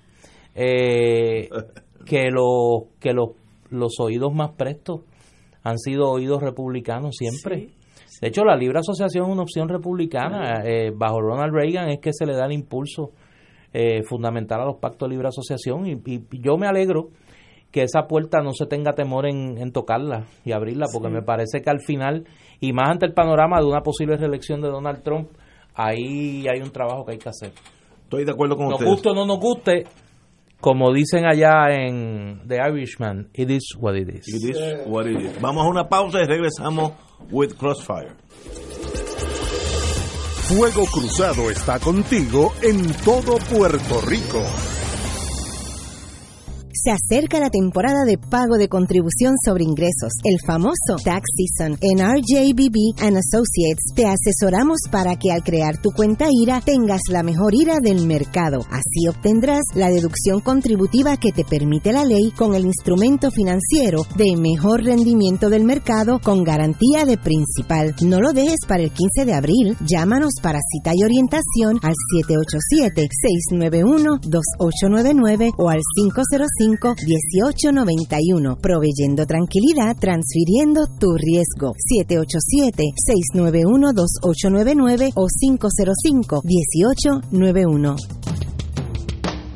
Todos los jueves Radio Paz y la Administración del Seguro Social te ofrecen un espacio informativo para orientarte y aclarar tus dudas sobre los derechos, requisitos y obligaciones para poder disfrutar de sus beneficios. Plantea tus preguntas por el 787-300-4982 y conoce antes que nadie los detalles concernientes a cambios y nuevas regulaciones, escuchando todo sobre Seguro Social con Víctor Rodríguez los jueves de 2 a 3 de la tarde por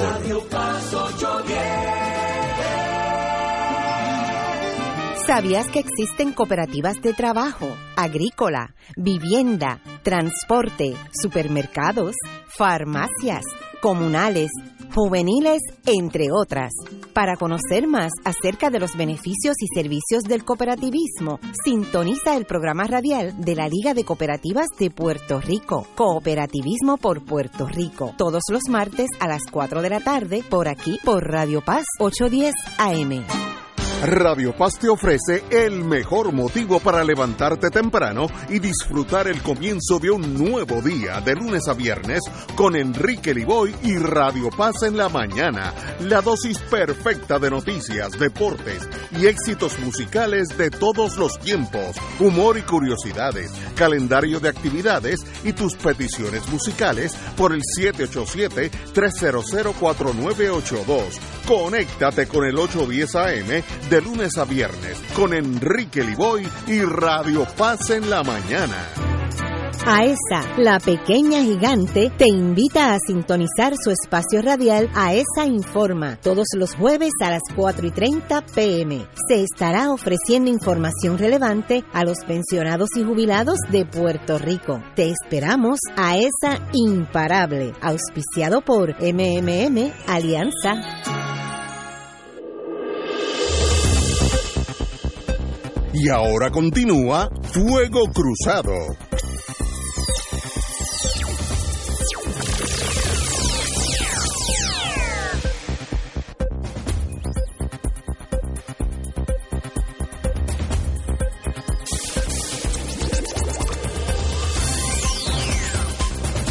Regresamos amigos y amigas a Fuego Cruzado.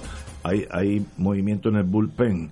Hay una nueva legislación ahí que le zumba, lo cual a, a los abogados que practicamos en lo federal no necesariamente son malas noticias, pero tal vez al país sí, tal vez. Dame no tocar mucho el micrófono. Sí, oye, la última que le metiste mano al micrófono, se quedó con la cosa en la mano.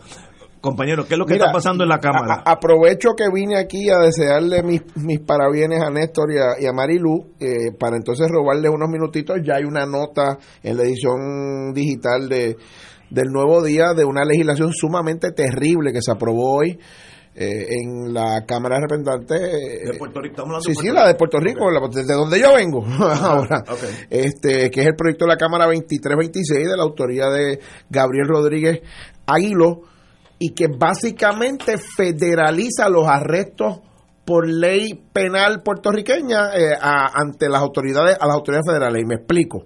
Es una enmienda a la regla 11 de, de procedimiento criminal de Puerto Rico Número uno, para apuntalar que los agentes del orden público federal, entiéndase FBI, DEA, DEA. este, Inspector General, eh, f- eh, ICE eh, y por ahí para abajo, eh, son agentes del orden público para, para efectos de la ley puertorriqueña, lo cual es así hace un tiempo, siempre y cuando arresten por una conducta que aunque sea violación de ley en Puerto Rico, sea también violación de ley a nivel federal. Hoy el Estado de Derecho es que un agente federal puede arrestar por un delito estatal si hay un equivalente a ese delito. Y ese es la- el único espacio que hay. Con la legislación eh, eh, que se acaba de aprobar en la tarde de hoy, eso se expande para que cuando el gobernador o la gobernadora declaren un estado de emergencia, como estamos viviendo ahora, by the way, cualquier agente del orden público federal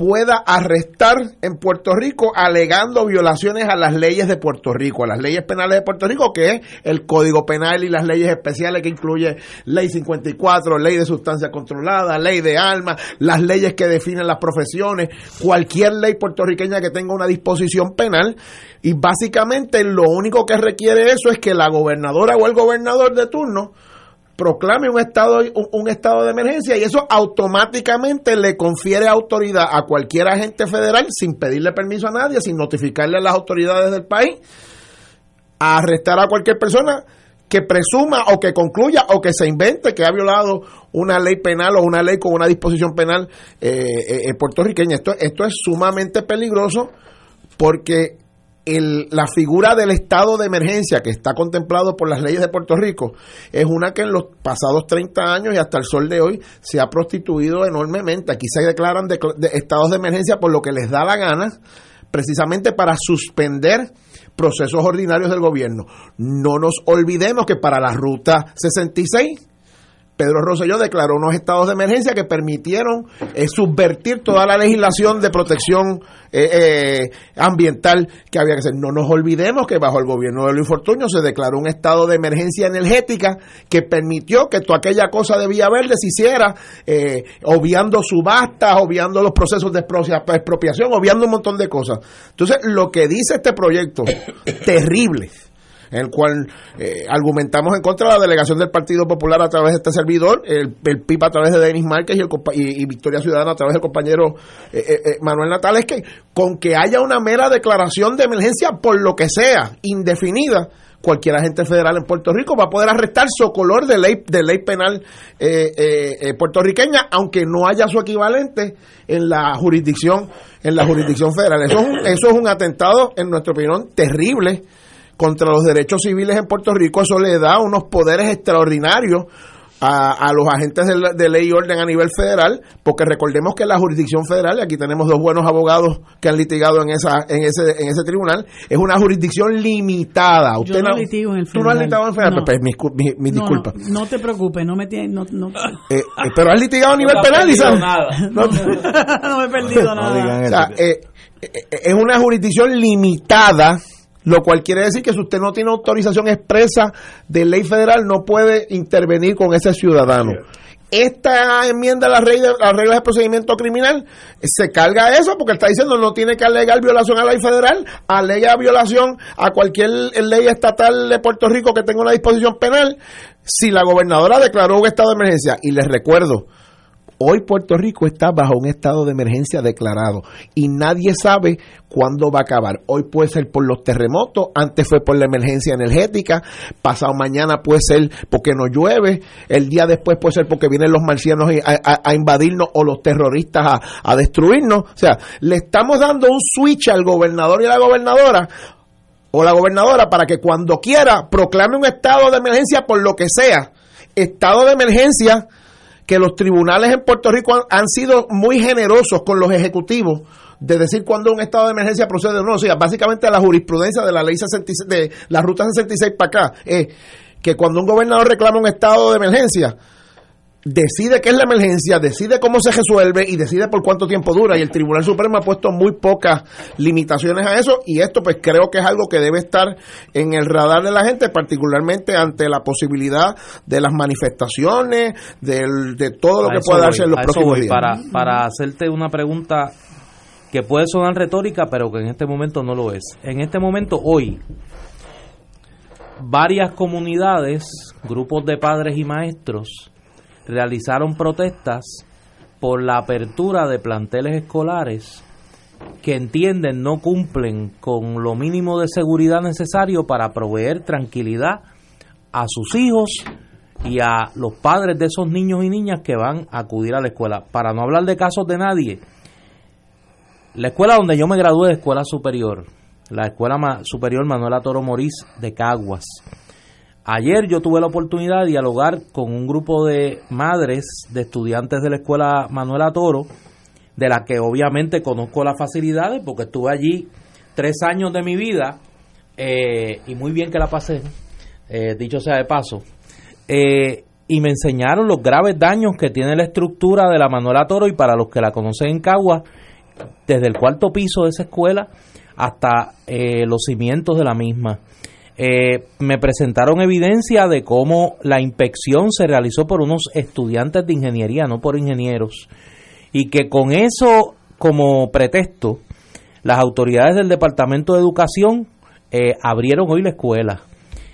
Bajo esa legislación que tú me planteas, hipotéticamente, los padres y la comunidad que se manifieste en protesta por la apertura de esa escuela podrían ser arrestados por las autoridades federales. Sin pedirle permiso. Sin darle- pedirle permiso a darle nadie. explicaciones a nadie. Si, esa- si la legislación que hoy aprobó en la Cámara es- fuera ley del país hoy, cualquier agente del orden público federal, que el mismo Gabriel Rodríguez Jairo a- admite que son no menos de 3.000 ahora mismo, podría intervenir con cualquier persona que él entienda o ella entienda que está cometiendo un delito bajo la ley de Puerto Rico, aunque no haya una equivalencia en las leyes federales a ese delito. Y lo único que tiene que pasar es que la gobernadora o el gobernador de turno haya decretado un estado de emergencia. Pero esos federales le entregan la, la, la- a la persona a las autoridades No, estatales bueno, para que lo procesen. te- teóricamente- Porque si es deli- son delitos del Estado. No, no, no. teóricamente lo, lo sí. llevarían los agentes federales al tribunal A un magistrado- a un magistrado pero si, no hay,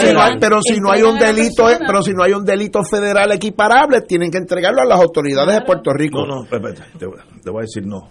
Es, es- es peor de lo que tú dices. por eso vamos Un agente del FBI, bajo esta nueva legislación, en algunos estados existe, en otros eh, existe lo contrario, pero vamos a, vamos a hablar de lo que existe. Yo cometo una agresión, que eso es estatal totalmente. Me una ley 54 una Una ley- ley 54. Ajá, Me ajá. ve un agente del FBI. Me viene, venga acá. Usted agredió a su esposa, etcétera. Él me lleva a la regla 6. Él, yo, agente del FBI, vi a este señor hacer esto, Sí. un delito estatal. Sí. Y el juez encuentra Por eso causa. me entrega a las autoridades estatales. Estatales. Y ese y ese y, y entonces Y esa caso. persona es el testigo en mi exacto, contra. Exacto. Él, él se torna un, un policía o un detective de Puerto Rico. Mire, de los efectos jurídicos. yo quiero leer la disposición específica que estamos comentando la, una- la parte pertinente digo enmiendan otras cosas pero la parte pertinente de esto tiene que dice de la siguiente manera cuando el gobernador de Puerto Rico declare un estado de emergencia. Y ya explicamos que aquí se declara Sí, un sí. estado de emergencia. Lo que ellos digan. Eh, y mientras esté en efecto dicho estado, dicha declaración, y aquí explicamos que aquí un montón de los estados de emergencia que se declaran no tienen fecha de fin, siguen por ahí, el de Fortunio emer- em- energético duró, duró casi cuatro años.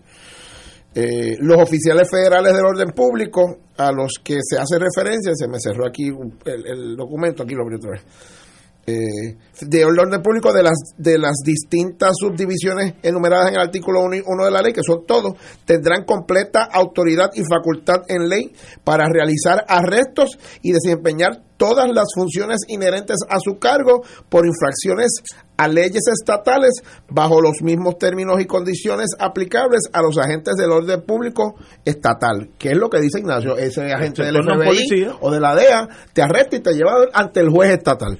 Eh, el problema es que eso lo pueden hacer con una mera declaración de, eh, de, de emergencia del gobernador o la gobernadora y sin encomendarse a nadie.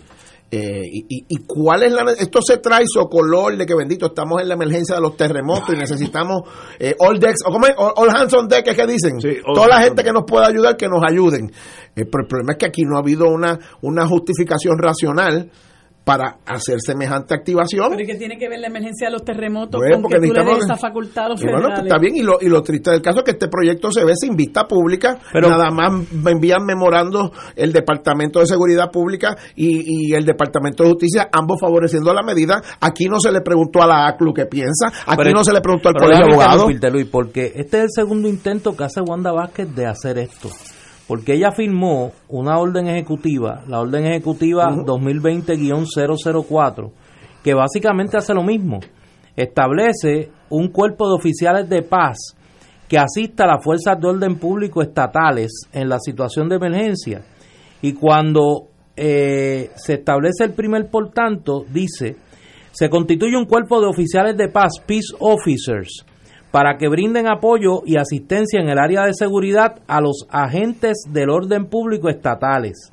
Ese cuerpo de oficiales de paz estará compuesto por todos los funcionarios de orden público federal que tengan facultad en ley para efectuar arrestos y que estén en el desempeño de sus funciones hasta que se emita orden en contrario. Lo que pasa es que al hacerlo por orden ejecutiva no puedes ir más lejos de lo que la ley permite. Y la ley permite, bajo la regla 11 de procedimiento criminal, que estos oficiales federales solo pueden arrestar por delitos estatales si hay un equivalente al delito por el que están arrestando a nivel federal. La otra única excepción es el citizen's arrest y el citizen's arrest es cuando tienes propio y personal conocimiento del, del, del delito. Por ejemplo, lo que decía Ignacio, si tú ves al agresor este, a- agrediendo a, a su pareja, va- varón mujer, pues tú lo estás viendo, tú eres el testigo presencial, interviene y hace un arresto civil y lo llevas al magistrado. Ah, que tú seas un agente del FBI o de la DEA o de inmigración es incidental porque tú no estás bajo información o bajo sospecha o bajo presunción, no, tú eres testigo presencial del delito, lo cual es un, es un cambio fundamental. Aquí cualquiera que alegue, haya visto o no, que fulano de tal puede haber violado una ley de Puerto Rico penal en un estado de emergencia, si es agente federal, va a poder irlo a arrestar y llevarlo a un magistrado.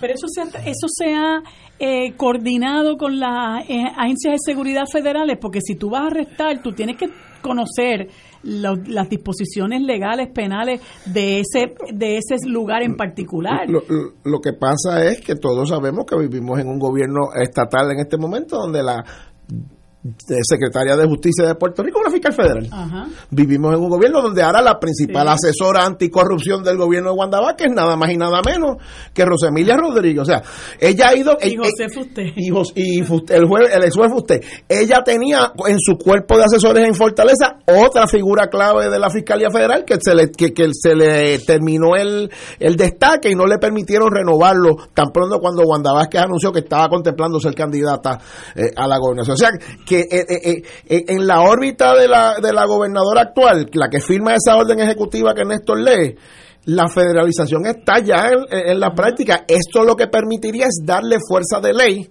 a que en cualquier caso, después de que haya una orden de emergencia, que es una declaración unilateral del gobernador o gobernadora, o sea, esto no pasa por la legislatura, pues cualquier agente del orden federal puede intervenir con cualquier hijo de vecina que él presuma o ella presuma que cometió un delito bajo la ley de Puerto Y Rico. uno tendería a pensar que en el Senado eso se va a aprobar. Bueno, lo que yo quiero es, eh, y por eso cogí fiado estos minutitos para alertar, y me alegro que ya esté publicado en los medios, para alertar a, a los defensores de las libertades civiles en Puerto Rico de la peligrosidad de esta ley. Yo estoy seguro que eh, los amigos y amigas del Colegio de Abogados, con quien espero hablar eh, en las próximas horas, eh, harán análisis de la medida. Espero que la Unión Americana de las Libertades Civiles haga lo propio, otros espacios, eh, sí, por el Colegio de Abogados, por otros espacios que, que, que se han este, destacado por la defensa de las libertades civiles, que estén alerta que esta discusión se bajó sin vista pública en la Cámara y no sabemos qué curso va a poder correr en el Senado. Eh, Es interesante, Estados Unidos es un país tan grande y tan diverso que yo que tengo un hijo que le gusta ese mundo policíaco en Texas, en Texas la, la legislación es al revés. Texas es bien bien celosos de su jurisdicción. Y ellos tienen reglamento a la policía estatal, Texas Rangers, que son los, los policías del estado. Y no el equipo de béisbol. Exacto. Pero lo mismo, dan la misma maceta. En un momento dado tuvieron el mismo jefe. sí. Los Texas Rangers tienen reglamentación de no cooperación con las fuerzas federales. Si hay un si hay un operativo de Texas, el hecho que aparezca allí un agente del FBI no quiere decir que primero que le permite estar en la escena, que es diferente aquí. Aquí pues, llega un federal, la gente se cae para arriba.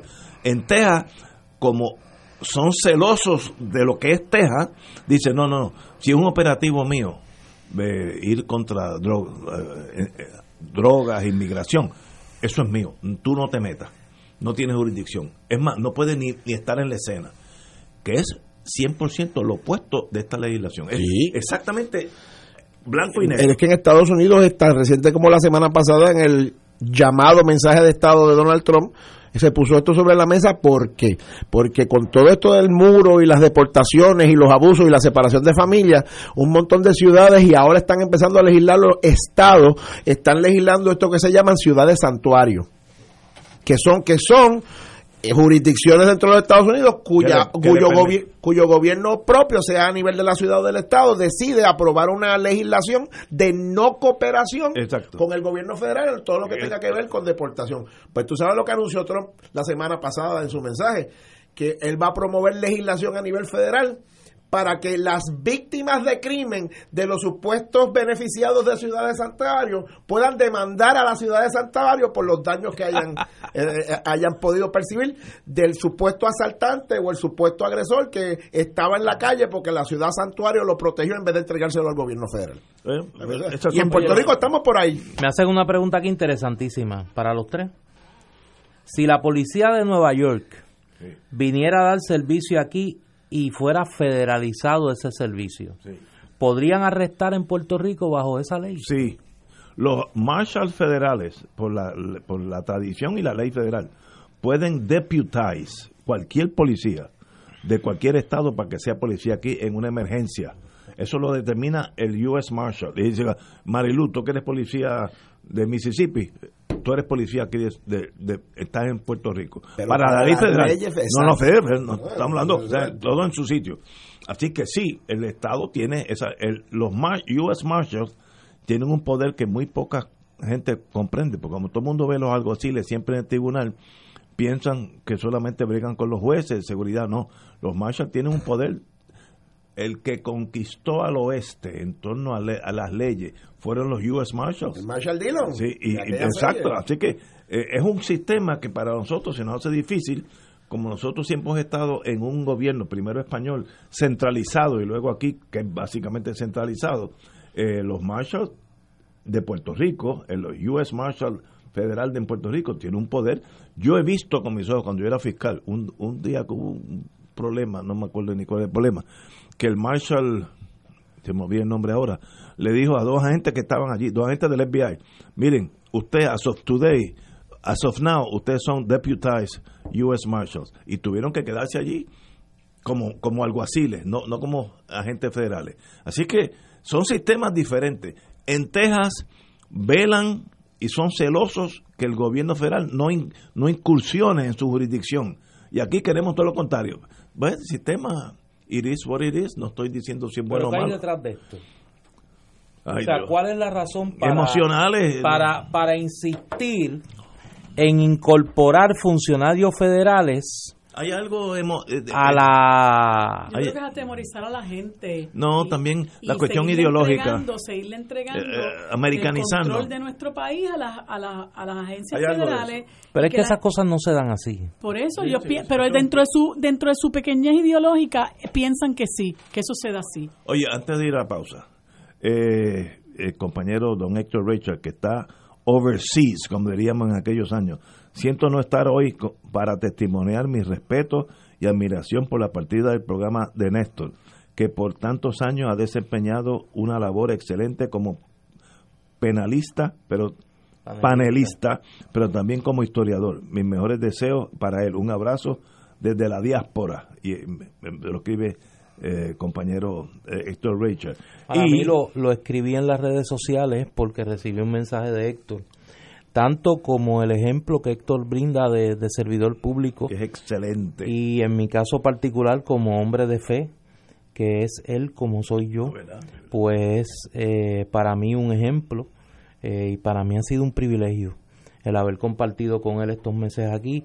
Eh, Héctor le ha dado un carácter de profundidad y de, de seriedad como él proyecta a Y- este panel. Y desde las profundidades allá de el estado de Florida, mis felicitaciones para Néstor y Marilú.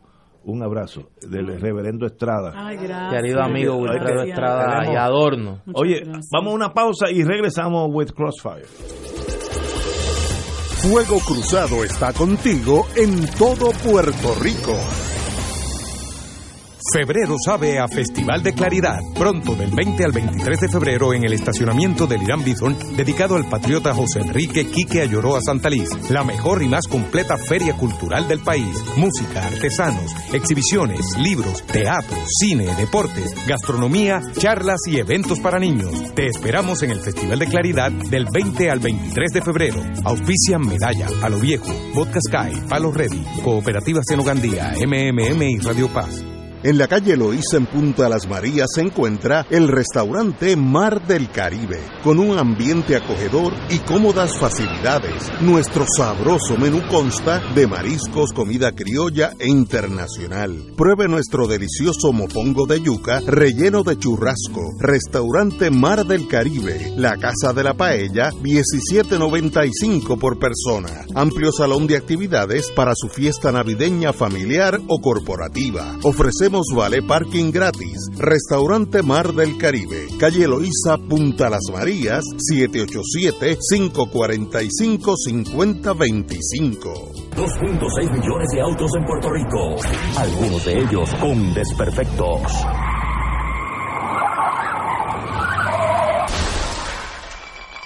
Autocontrol. Tu carro. Tu carro.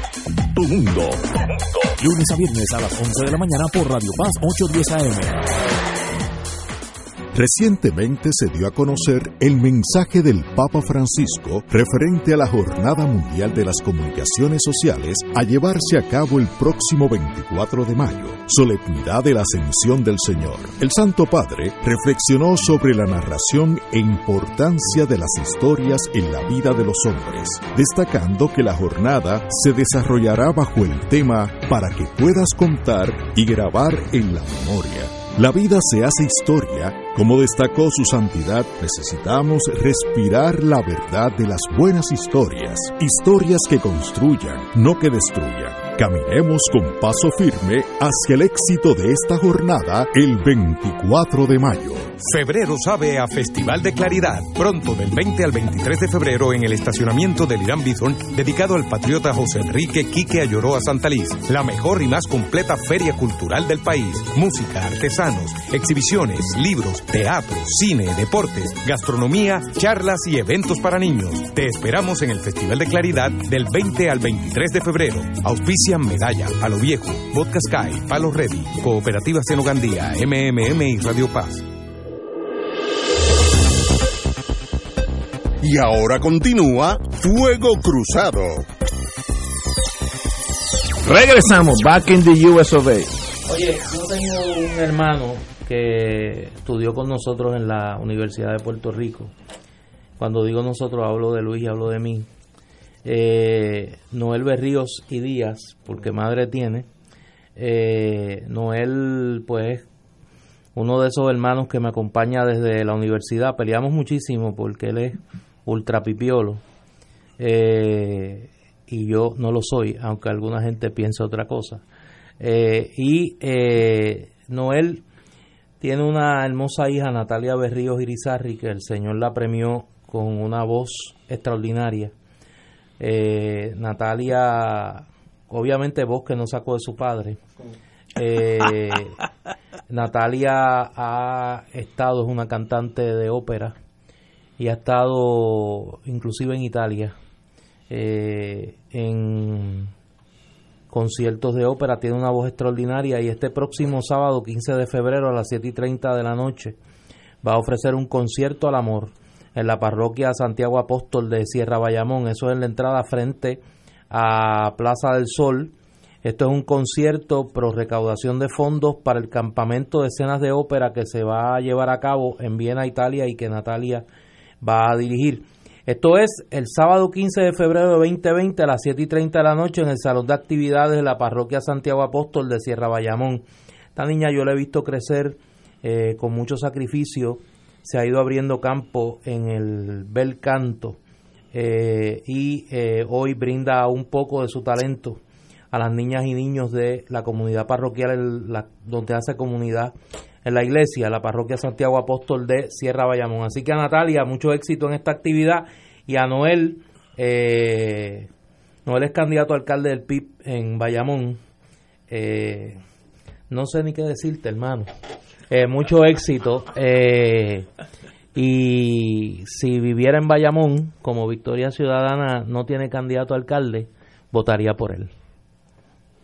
Antes que antes de irnos, como no la compañera Marilu Guzmán no estuvo aquí al principio del programa, pues como dije anteriormente, yo le titulo este programa The Last Tango in Paris, el último programa con Néstor y Marilu por ahora, porque la vida es, es cambiante. Pero yo quiero decir algo de Marilu Guzmán, a quien... No me va- mira, mira que me echó a llorar. No, no, no. Si hay un ser humano que visualiza todo contrario a mi visión de la vida es Marilu Guzmán. Es absolutamente eh, el in- an- adverso, en- inverso mío. Y si hay un ser humano que yo aprecio y quiero, y me gustaría que fuera mi hermana menor, porque todo el mundo que yo conozco ya Bastante es menor. menor. Bastante menor. Marcadamente menor. Es Marilu Guzmán. Qué mujer para ser buena amiga, sana, Gracias. recta. Puerto Rico necesita seres humanos, hombres o mujeres, como Mari- Marilu Guzmán. Ay, gracias, Ella piensa en su Puerto Rico y se le salen las lágrimas a veces cuando hablamos aquí. A veces yo las provoco con mi cinismo plus. Pero, pero qué bonito haberla conocido, qué chula es, en el sentido de que Gracias. ser humano excepcional. Y Puerto Rico, con gente como tú, tiene futuro. Gracias. Porque en los países, yo aprendí eso cuando viajé por países, la, el, la masa humana de un país, de los pensadores, los ejecutivos, etcétera, es lo que hace un país. Eh, eso se llama eh, algo crítico. La masa crítica de un país la hace la gente como, como su señoría, como Néstor, etcétera. Y con eso tú puedes hacer lo que tú quieras. Puede ser el mejor Estado de la Unión o la mejor República eh, independiente. Sin esa gente no es posible. Nosotros tenemos la ventaja que ya te tenemos a ti. Así que usted puede ser la presidenta de la República, no tengo problema alguno. Sí, no puedo tengo ser la problema. presidenta de la No, República. no, eso que yo sé que lo eres. Este, de vez en cuando tendría que hablar contigo para moderarte.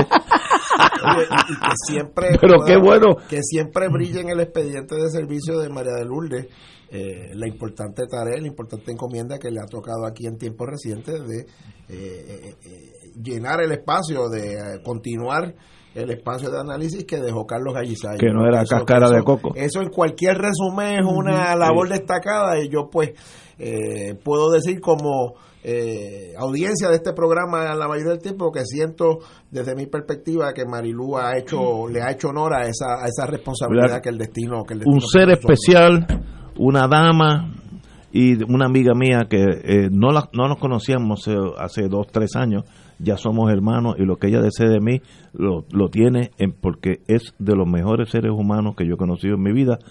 Efectivamente que sea mujer o hombre, eso es irrelevante. Pero así que me va a hacer mucha falta, como le dije ahorita a los amigos de Que yo me doy la vuelta de vez en cuando. No, no, sí, Por sí, ahí hay sí. candidatos que los entrevistan a cada rato. Sí, ¿y ¿Por qué a eso- nosotros no? eso es correcto. Yo me, le dije aquí a- a- al representante eh, Vega Ramos que mañana para mí es cuando, cuando uno tiene un divorcio, eso que uno se afecta y al otro día dice, anda, ¿qué yo hago ahora?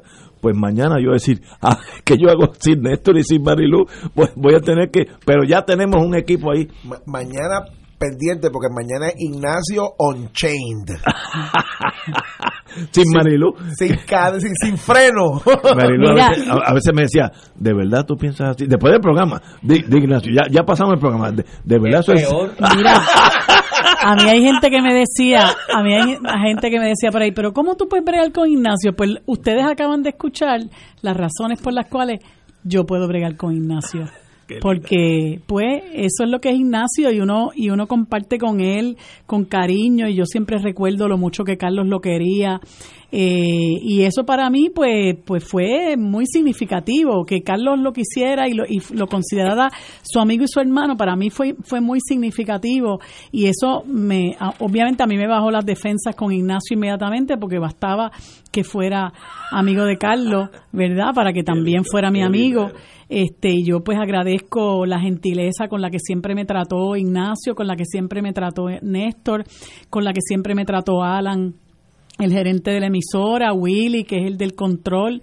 Eh, y bueno, yo yo me siento parte de este espacio y, y confío en que sí, puedo estar en, en muchas ocasiones, este, si me dan la oportunidad.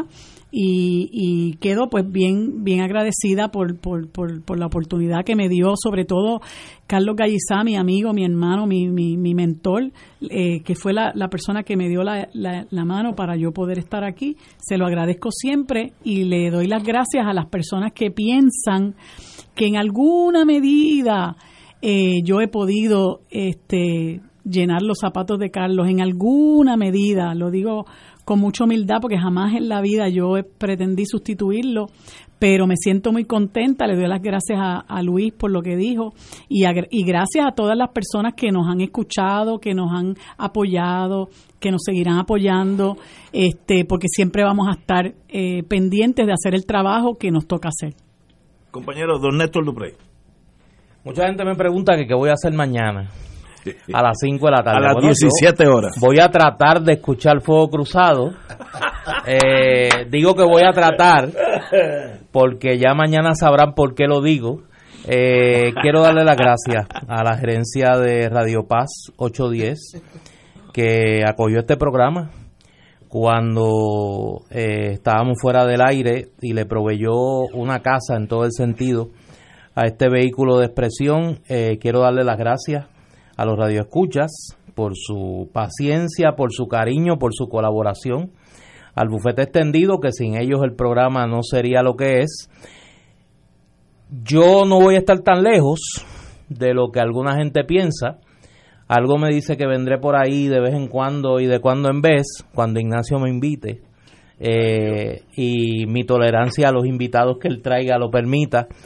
Eh, van a poder seguirme a través de las redes sociales, a través de mi página de Facebook, eh, de mi cuenta de Twitter eh, y de Instagram. Y en los próximos días me estaré uniendo a esa comunidad cada vez más creciente de eh, voces que a través de las ondas digitales, mediante el mecanismo del podcast, llevan su mensaje. Sí, eh, yo voy a tener mi podcast. Hmm. Y eh, ahí me voy a comunicar con el país, voy a seguir diciendo lo que pienso, voy a seguir tratando de ayudar al país a pensar, eh, a ser mejor, a ser diferente y espero que Dios me dé el discernimiento para seguir siendo el mismo.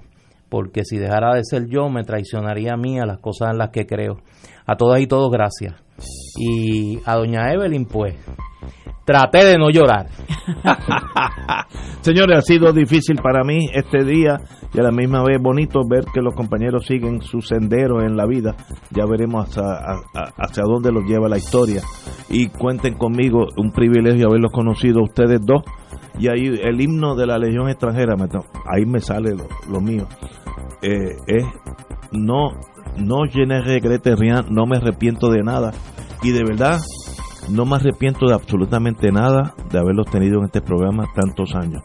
Eh, de verdad que fue un privilegio. un privilegio y yo conocí el independentismo, empecé con Carlos Galliza y, y continué con la compañera. No era lo que yo pensaba, que eran monstruos que comían gente, que echaban fuego por la boca. Seres humanos excelentes. Así que les deseo lo mejor en la vida y lo mejor en la política, porque en noviembre ustedes, Mira, ahora que yo no ustedes estar- tienen un día with destiny. Ahora que yo no voy a estar, pórtate bien, por favor.